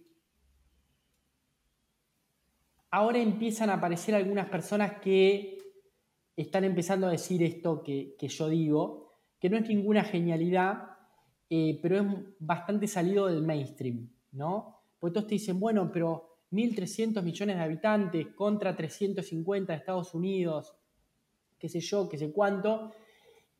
Y yo, eh, por haber estudiado política, yo miro otros factores estructurales. Eso es uno muy importante. Eh, pero miro otras cosas y las cuentas no me cierran de que, bueno, aprendamos chino porque en 50 años, si no sabes hablar chino, no vas a poder comunicarte con nadie. Yo creo que eso no va a suceder. Em, que, Estados Unidos va a seguir y Europa Occidental van a seguir eh, liderando el mundo. Ok, ya que sos eh, politólogo, te voy a hacer esta pregunta que se, que se pasa por la cabeza, que es, ¿cómo crees vos que tiene que mejorar eh, la política, en este caso argentino, o si querés extrapolarlo a Latinoamérica, para mejorar la gobernabilidad que tenemos en los países eh, que tantos problemas tenemos? uf, qué pregunta. Mira, lo que pasa en la Argentina eh, que, no pasa en otros países es que nosotros tenemos unos problemas estructurales tremendos. Tenemos como cinco o seis problemas estructurales que son dificilísimos de resolver. Esa es una capa de problemas. En cuanto a la superestructura, la capa política y dirigencial, tenemos el problema de que en parte como causa y a la vez consecuencia de, estos problemas estructurales, no podemos pensar a largo plazo y nadie piensa a largo plazo. Entonces, un poco la política del gobierno entrante es hacer todo lo opuesto al gobierno saliente, ¿no? Porque también así es el voto, ¿no? Votamos para, no para que entre uno con mejores ideas, sino para que se vaya el anterior que fue un desastre. Y como nuestros gobiernos sistemáticamente son desastrosos, incluso los que están conformados por personas muy profesionales, em, es como un círculo vicioso en donde nunca, nunca podemos avanzar y estamos siempre empantanados y discutiendo de lo mismo.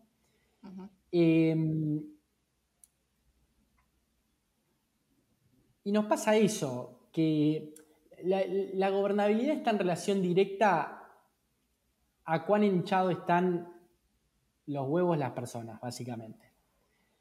Eh, si las personas no obtienen lo que quieren, y lo que, lo que quieren las personas hoy en día es bienestar social, económico básicamente, eh, y bueno, los niveles de gobernabilidad siempre van a ser bajos y la posibilidad de que pasen cosas van a ser altas, ¿no? Como en la Argentina que todos sabemos que vivimos sobre un reguero de pólvora que nunca sabemos cuándo va a explotar, ¿no? ¿Por qué? Porque tenemos 50% de pobres.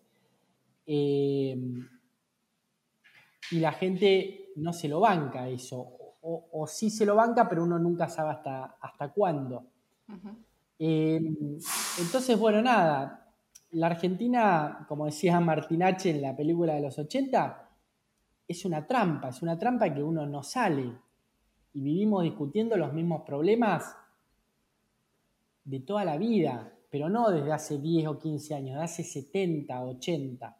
¿no? Problemas que hoy en el mundo son inexistentes, como la inflación, la falta de dólares, el campo, digamos, eh, que acá es bueno, es mala palabra, el empresariado, otra mala palabra. Eh, bueno, nada, en eso estamos. Ok, sin conclusión. ¿Vos en qué estabas pensando? no, sí, totalmente. Por lo menos de mi lado. Claro. Por lo menos de mi lado, sí. Ok. Bueno, igual vamos a terminar esta pregunta con un, eh, con un tinte optimista de que, eh, no sé, que con más sí, jóvenes... Uruguay queda cerca, así que quedémonos tranquilos. Uno siempre puede ir a Uruguay y a Chile, digamos. Tampoco hay por qué ser tan pesimistas.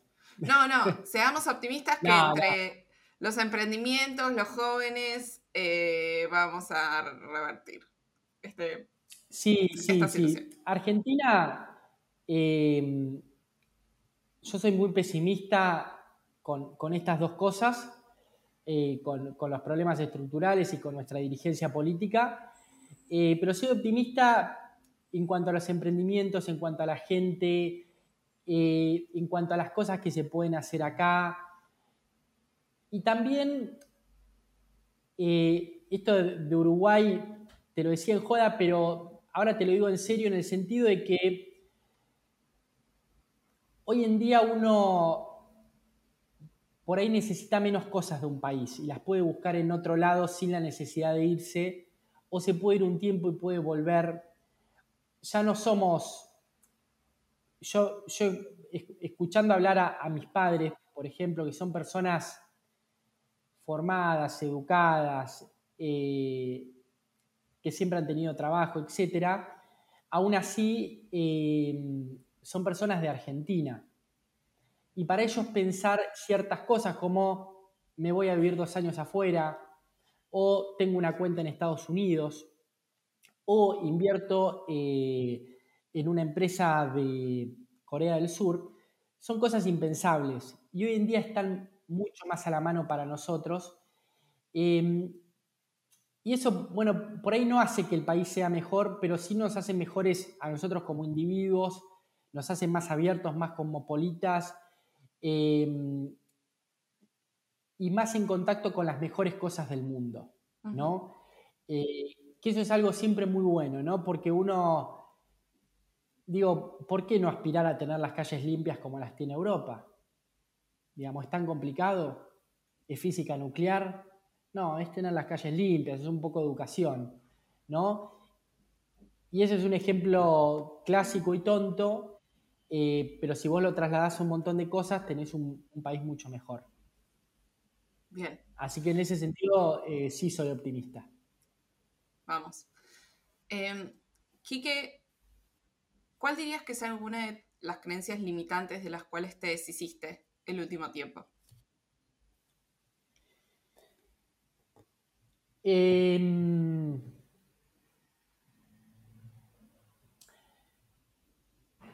mira, a, mí me cambió, viste, este momento wow que, que hablábamos hace un rato de, che, estoy facturando un millón de dólares. Sí. Y a la vez vendo sushi, digamos, no, no estoy haciendo nada. Y después vendía fruta, digamos, y llegué a lo mismo, más o menos. Y vendía fruta, digamos. Yo era un, verdulero un poco más grande y más organizado que el mismo verdulero que tenés en la esquina, que con muy pocos recursos armó más o menos lo mismo que yo. Eh, nada, yo con los años fui aprendiendo que, el límite es uno, que, que, todo se puede hacer Em, y que nada, por ahí yo creo que igual esto es para hacerlo de forma posterior, ¿no? Pero, pero si uno arranca conociéndose a sí mismo en el sentido de, esta vez por ahí no de las emociones, sino hablando de los recursos, de, bueno, tengo tales recursos, estas son mis fortalezas, mis debilidades, a dónde quiero ir, por qué lo quiero hacer, tener en claro eso. Em, después uno puede llegar más o menos donde quiera, ¿no? Eh, de una forma o la otra. Y a mí lo que me pasa con, muchos emprendedores eh, es que veo que no llegan donde quieren eh, simplemente porque quieren el final, no quieren el camino, no quieren recorrer el camino. Y el camino siempre es duro, así de simple. Yo por eso arranco descargando cajones de, bananas de un camión. Mi socio terminó con, una o dos hernias por hacer eso. Yo arranco ahí, prefiero arrancar ahí por lo duro. Eh, después ya va a haber tiempo para facturar millones, y eh, para tener un montón de empleados y tener toda la empresa automatizada, que es a lo que llegamos, ¿no? Llegamos a prácticamente trabajar muy poquitas horas al día. Eh, hay que arrancar eh, por ahí, ¿no? Y, eso da miedo, da fiaca, todo el tiempo decís, bueno, pero si yo soy politólogo, tengo un, título, digamos, ¿qué hago acá? Levantando cajones de banana. Y bueno, lo hago igual porque sé que después hay algo mucho más grande. Y si no hay nada mucho más grande, como, como me ha pasado que he participado en proyectos que terminan en la nada, bueno, no importa, no importa porque aprendí un montón de cosas, de vuelta como trabajando en la verdulería para llevar, trabajé de verdulero, eh, vendiendo rúcula. Y vos decís, ¿a dónde te lleva eso? Estás gastando guita, el viaje, la comida, qué sé yo, el proyecto fracasó. ¿En qué quedó eso? Y bueno, quedó que un año después yo tenía un montón de herramientas para hacer un, un retail de frutas y verduras. Y, eso me llevó otra vez re lejos. Em, entonces, nada, yo la, creencia limitante contra la que lucho todo el tiempo es no puedo, o esto no es para mí, o esto es demasiado grande, em, o no soy lo suficientemente inteligente. Y la verdad es que yo creo que cualquier persona con una inteligencia media puede llegar más o menos donde, donde se lo proponga. Hmm. ¿En qué dirías que sos malo? Em, ¿En qué soy malo? Em, mirá, en un montón de cosas. Y yo creo que la, lista, a medida que, voy creciendo, eh, se va agrandando. Eh, el, otro día pensaba ¿no? que el camino del emprendedor no solamente es autoconocimiento, sino es aceptación. Por lo menos en mi caso, aceptación de que soy un choto y que yo hago las cosas a pesar de, digamos. Eh, nada, una de las cosas que yo pensaba que era más o menos bueno, que me di cuenta que no con LECOP Central, era la gestión de empleados. Porque a nosotros nos fue muy, muy bien con, en Gako Sushi con los empleados, muy bien. Nunca tuvimos problemas. Y yo no me había dado cuenta por qué, y yo pensaba que era por, porque yo era más o menos bueno. Yo soy más o menos bueno en el sentido de que no me enojo, tengo mucha paciencia, eh, me gusta formar a la gente, nunca corro el límite entre empleado y empleador, como que un montón de cosas me manejo bien. Pero en realidad la clave de ahí era uno de mis socios. Era uno de mis socios que, que él manejaba realmente bien y hacía un mix que, para mí es irreproducible, para mí personalmente, y por eso soy un choto, de que por un lado soy amigo, pero por otro lado soy un jefe súper exigente, por un lado en el servicio, que es cuando preparas la comida, te mato y, y te hago correr como un perro y después nos juntamos a tomar cerveza. Yo eso no lo podía hacer. Yo eso no lo podía hacer. Yo me hice amigo de, de, de ciertos empleados de Gako Sushi una vez que me fui. ¿Me entendés? Y ahora me junto con ellos, me mando mensajes. Antes era como una barrera, y no por creerme superior, o, sino es eh, básicamente el miedo a cagarla. Y bueno, me di cuenta que no soy bueno gestionando empleados. Eh, ese creo que es uno de, mis últimos descubrimientos. Em, y después tendría que pensar un poco más. Está bueno, es un buen ejemplo ese. Pero sí, Bien. ¿Y qué dirías que es la eh, peor parte de emprender?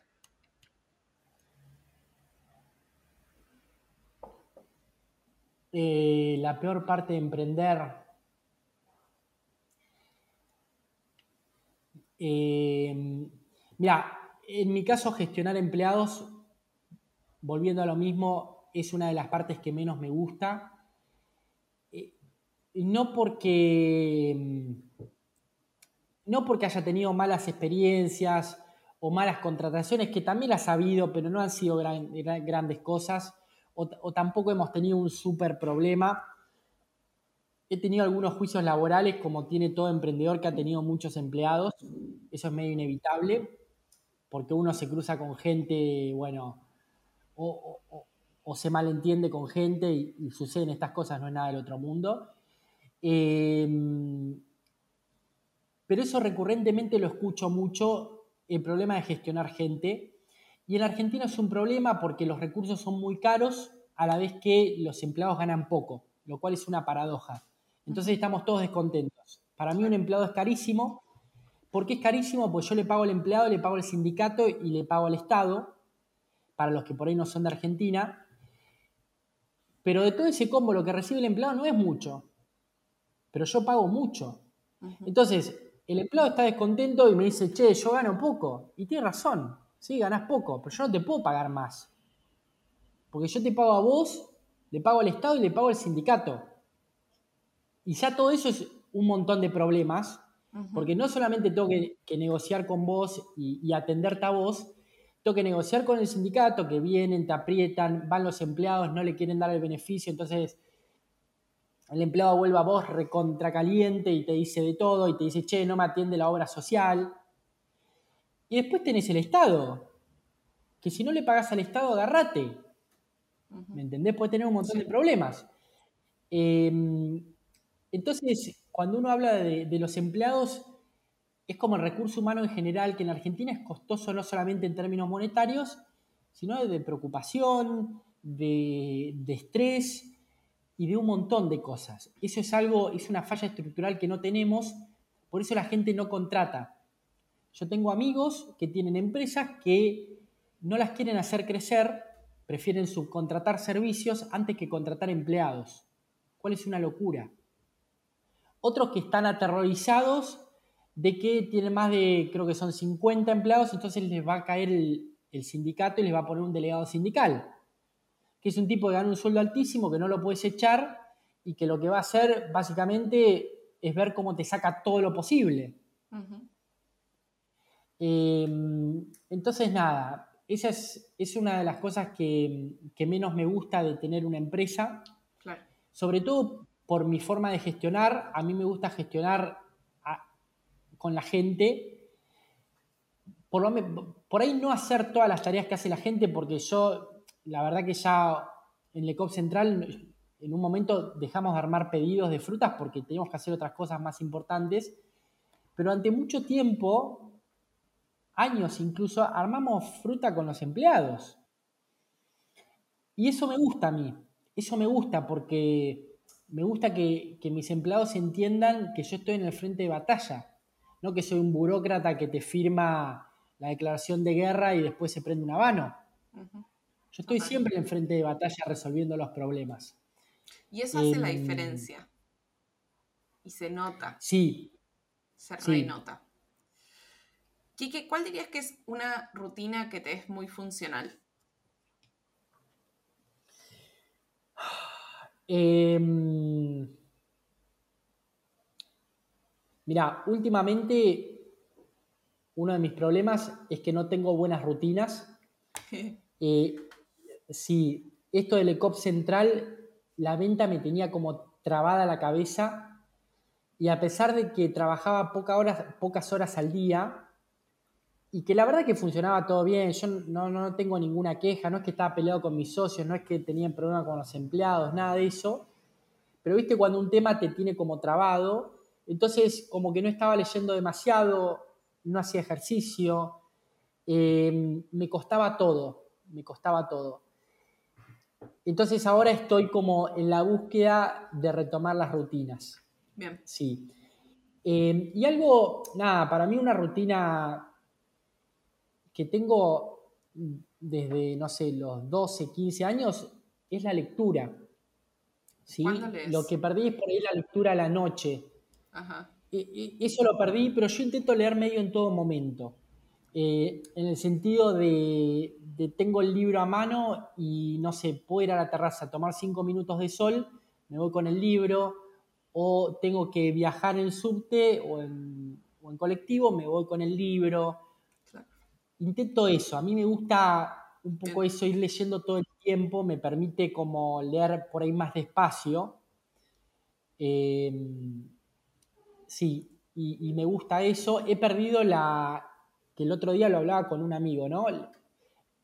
Yo haciendo memoria, cuando estudiaba en la facultad, em, yo tenía que leer un montón.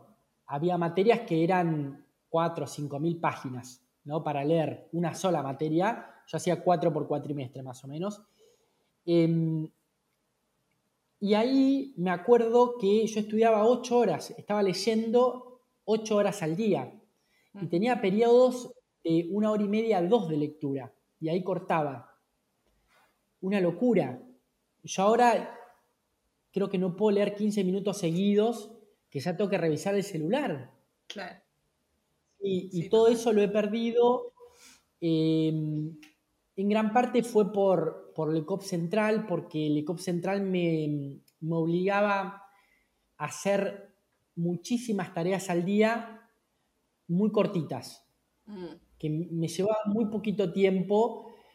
Por ahí la tarea en sí, em, no sé, era un, un, tema administrativo que yo tenía que ver con un cliente y me llevaba una semana resolverlo.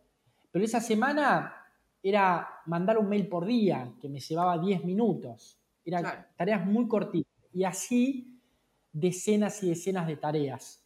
No, y eso te destruye el foco y el cambio de contexto. Eso es como la, lo que los gurús de la productividad dicen que no hay que hacer. Como muchas tareas cortas cambiando de tema constantemente. Sí, tal cual. Y, tareas con bajísimo valor, pero que a la vez, bueno, hacíamos con mis socios para no sobrecargarlo al, a la persona de administración. ¿Viste esas cosas que uno hace que después me arrepentí en el momento? Pero bueno, ya está. O, era un tema, un tema administrativo menor, pero que te permite cobrar una cuenta grande, entonces lo querés hacer rápido. ¿Viste? Y claro, terminás resolviendo, resolviendo, resolviendo, y al final del día no hiciste nada importante o nada de valor. No leíste, no leíste un libro, em, no tuviste una charla con un amigo, nada. Sí, claro. Y eso en gran parte era lo que me quemaba la cabeza. Entiendo. Quique, ¿qué libro o podcast se te viene a la cabeza que hayas disfrutado? Eh, bueno, sin dudas este, obviamente, lo, lo súper recomiendo. Eh, sí, a, mí, este, no, creo que te lo dije en alguna charla que tuvimos, este podcast a mí me, me gustó porque es básicamente todo lo contrario a mi vida, la gente que vos entrevistás. Y es algo completamente ajeno a mí. ¿Los temas? En el sentido de que, no, los temas por ahí no, pero es, vos entrevistás a muchas personas que, mm, que tienen una vida nómade, que tienen un trabajo digital, eh, que viajan por el mundo, que disfrutan por ahí no tener casa o y yo tengo, tengo una visión mucho más tradicional de la vida. Eh, entiendo que en parte por, venir del interior, ¿no? Eh, en el sentido de que a mí me gusta viajar, obviamente, pero de vacaciones. Ni loco me iría a vivir otro país por dos meses. Y no porque ahora tengamos a Isabela, antes no lo hubiera hecho. Eh, lo de trabajar remoto, la verdad que no me es tan ajeno. Digo, me parece que es algo que, podría hacer, pero a la vez es algo que nunca he hecho y yo siempre he tenido empresas físicas. Físicas, de bienes físicos, ¿no? Exacto. Igual yo tuve mi paso por, por algunas startups de food tech que fui, fui, ocupé varios roles, pero me metí básicamente como angel investor metiendo capital propio y después las empecé a asesorar. En un tiempo laburé en una, un tiempito, eh, después, bueno, se terminó fundiendo, qué sé yo. Eh, digo, a mí tampoco me es completamente ajeno el mundo digital. Em, sin embargo, son cosas que por ahí no, haría o no busco, ¿no? Ahora no, no, es que estoy poniéndome a estudiar programación. Y, y tu podcast, cuando lo, cuando escuché que lo hacías, cuando vi lo de la, temática que abordabas, qué sé yo, dije, esto no tiene nada que ver conmigo y por eso mismo lo voy a escuchar, porque mm, me sirve un montón como para abrir la cabeza. Sí. Y después otro que, mm, que me hizo muy bien eh, y lo disfruté un montón durante la, durante la cuarentena, recuerdo mis, mis paseos con, con mi perrita, con Lola, por el parque escuchando esto, es, eh, se llama Literature and History, de, el pibe se llama Doug eh, Metzger o Metzner, algo así. Eh, entiendo que es un podcast bastante famoso, creo que me lo recomendó el pollo, me parece. Bueno, la cuestión es que el pibe dice, arranca diciendo cuando estudiamos un texto clásico, eh, vemos todas las referencias que hace ese texto de forma directa o indirecta a la Biblia, y eso está muy bien, pero antes de la, de la Biblia cristiana hubo un montón de otras cosas. Arranquemos por ahí. Y a mí me voló la cabeza porque es una clase de literatura e historia increíble, de cosas que yo no había o que solamente había escuchado de rebote Em, y entonces, nada, me, voló la cabeza. La verdad que me, encantó. Eh, y nada, también, porque es algo, yo creo que sirve mucho, o a mí por lo menos me sirve mucho leer y ver cosas que, se alejan de, mí, em, porque me sirven como para abrir la cabeza, me generan ideas, como que me siento un poco más creativo, nada, todo Perfecto. eso. Y esto que mencionaste, tus experiencias como inversor ángel, quiero saber cuáles fueron los desafíos de invertir tu propia plata en startups. Mira, el primer desafío fue entender eh, Sí, creo que esa es la palabra, entender qué estaba haciendo. ¿Por qué? Porque yo empecé a, invertir en 2014 más o menos, o 2013, em, y no existía literatura en castellano del tema. Y no existía, no había muchos otros angel investors. Em, de hecho, yo me juntaba, me acuerdo, una charla con, uno de los pibes de, pedido ya, la primera startup que yo, invierto, me decía, mirá, esta charla que, que yo tengo con vos, yo no la puedo tener con mis amigos porque para ellos es una locura invertir en algo así. Me dice, mis amigos están llenos de guita y este monto que vos vas a poner, para mis amigos es una moneda y sin embargo es algo totalmente ajeno. Bueno, pasaba un poco eso en ese entonces. Eh, no, no, existía toda la información que existe hoy en día. De hecho, yo bajaba, me bajaba páginas en, me bajaba páginas en inglés, me bajaba, me bajaba modelos de, de los contratos que se firmaban en ese entonces, que eran un poco más complejos que lo que se firman ahora. Ahora, hace unos años apareció un instrumento que se llama SAFE, que es como bastante más fácil. Bueno, después todos los temas legales en Argentina no existe forma legal de dar dinero a cambio de un papel, se hacen otras cosas, pero no existe eso como sí existe en Estados Unidos, que vos con un papel podés ir a reclamar tal valuación en tal empresa, lo que sea. Eso acá no existe, entonces entender un poco, un poco eso. Eh, familiarizarme con que el mundo de las startups, a, pesar de que vos podés tener una startup en Argentina que trabaja acá con, con emprendedores de acá, todo pasa por afuera. Ellos tenían una, una sociedad en las BBI y después habían hecho otra sociedad madre en Delaware. Eh, todas cosas que, bueno, para mí eran ajenas y me tuve que, informar un montón. Ese creo que fue el mayor desafío. Y después el otro desafío, entender que, lo que estaba haciendo era un negocio malísimo y que, está, está, mal hacerlo como yo lo hice de forma individual. ¿Por qué? Eh, bueno, por una cuestión numérica, básicamente, y estadística, que si vos invertís de a una startup, es muy, muy probable que te vaya mal. Claro. Lo que hacen las empresas inversoras que les va bien, estoy pensando en Sequoia, en Y Combinator, empresas de ese tipo, les va bien por una simple razón, invierten en 200, 250 empresas al año. Claro, una la pega, es obvio, es obvio. Pero son empresas en donde vos más o menos pasás por la puerta y te tiran 25 mil dólares. Y si ves que avanzaste un poquito más, te ponen un ticket de 100 por ahí. Y bueno, y así. Y tienen un funnel, o sea, una incorporación tan grande de empresas, bueno, que obviamente invirtieron en Facebook, obviamente invirtieron en WhatsApp, ¿Por qué? Porque invirtieron en todas y porque invirtieron en 100 Facebook más que le fue mal. Y la que le fue bien repaga todo, porque los retornos son tan grandes que se repaga todo la plata tirada a la basura. De forma individual, a menos que tengas una suerte de novela que yo no tuve, eh, no hay chance de que te vaya bien.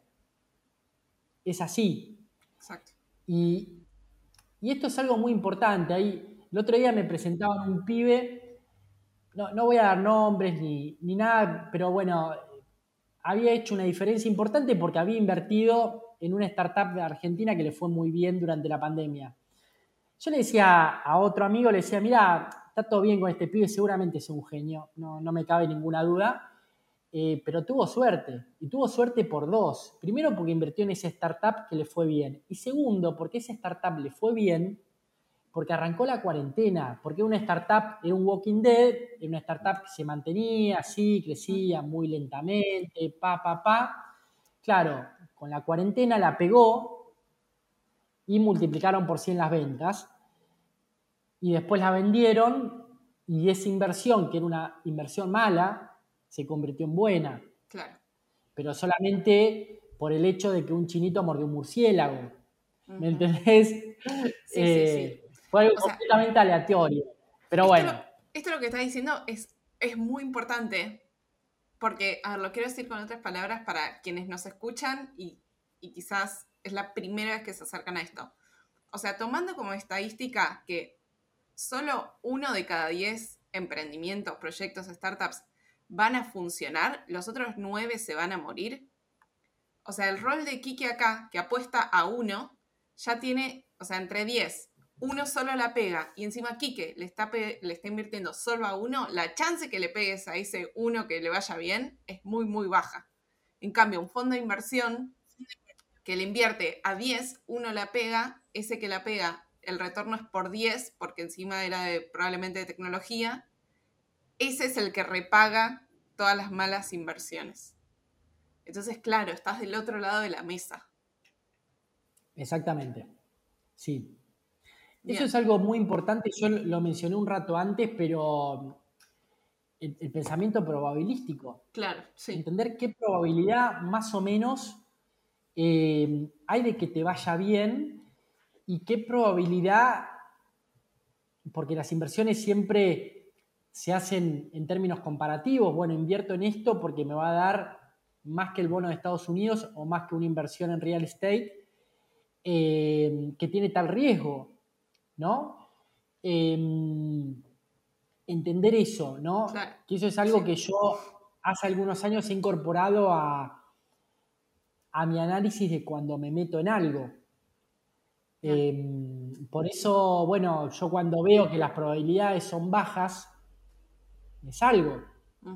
Porque ya está, empieza a operar la suerte y yo no quiero jugar contra la suerte. No quiero estar rezándole todos los días al cielo para que llueva y me riegue el campo. Yo prefiero jugar a otros juegos. Bien. Kike, ¿cómo hacemos para cerrar este episodio?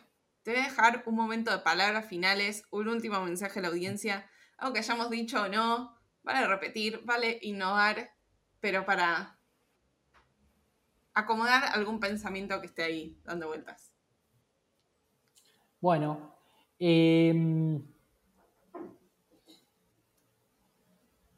recapitulando un poco lo que dijimos, yo creo que el, mensaje más importante, lo, que yo quiero transmitir, es que mm, las personas estamos todos más o menos en la media. No existen, por lo general, personas especiales. Y las personas realmente especiales, realmente inteligentes, si conoces una o dos en todo el transcurso de tu vida, Em, ya, ya date por hecho, digamos, porque son muy, muy raras. Para mí lo que hace especial a las personas es lo que hacen, ¿sí? Em, y si uno quiere hacer algo grande, y por algo grande me refiero a algo de valor, y el valor visto de la forma que uno lo quiera ver, valor social, valor, económico, valor en términos medioambientales, como uno lo quiera poner, si uno quiere generar valor, lo puede hacer. Em, no, se necesita ser un genio, no se necesita estudiar nada especial, no se necesita tener ningún recurso, los recursos se consiguen. Lo que sí se necesita es voluntad, se necesita disciplina y se necesita viveza de decir, em, me tengo que juntar con tales personas, tengo que asistir a tales cursos, tengo que adquirir tales conocimientos, eh, tengo que hacer tales cosas. Em, tengo que decir, bueno, voy a, trabajar gratis. nada, eso, ¿no? Que también tiene que ver con entender qué lugar uno ocupa en el mundo y que de forma invariable, a menos que uno sea Einstein y 10 tipos más en la historia de la humanidad, ese lugar es muy chiquito. Es muy, muy chiquito y irrelevante aún así podemos hacer, podemos hacer un cambio, ¿no? Eh, yo cuando, cuando estoy en casa e intento ahorrar agua lavando los platos, para mí eso es algo súper importante y estoy generando un valor por ahí no enorme, eh, pero sí valor desde mi lugar. Un valor medioambiental, un valor hacia mí mismo, porque es todo un acto de disciplina cambiar la forma de lavar. Yo tengo casi 40 años y lavé mal los platos 40 o, 30 años y ahora los intento lavar bien.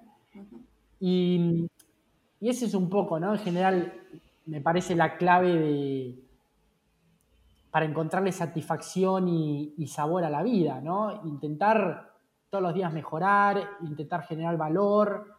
Em, nada, y entender eso, que no somos especiales por ahí pero que sí podemos hacer cosas especiales, ¿no? Esto de que no existen los héroes, sino que existen personas que hacen actos heroicos, ¿no? Em, ese es un poco, me parece, un mensaje positivo y, y que he llegado a la conclusión después de muchos años de reflexión. Por ahí en cinco años cambia, pero bueno, esto es lo que tengo por ahora. Bien, espectacular. Gracias, Quique, por venir, por compartir todo esto. Eh, estuvo genial. Buenísimo, muchísimas gracias. Para mí fue un honor enorme estar acá charlando con vos. Eh, así que bueno, nada, para lo que necesiten estoy. Super, gracias. Gracias por escuchar este capítulo. Si tenés una amiga o amigo que le pueda gustar, reenvíaselo que nos ayuda a crecer. Todas mis reflexiones mientras construyo Tiene que haber algo más están en correo semanal en tienequehaberalgomás.com barra correo. Todos los links de lo que hablamos están en tienequehaberalgomás.com y mándame tus comentarios por redes sociales. Nos vemos la semana que viene.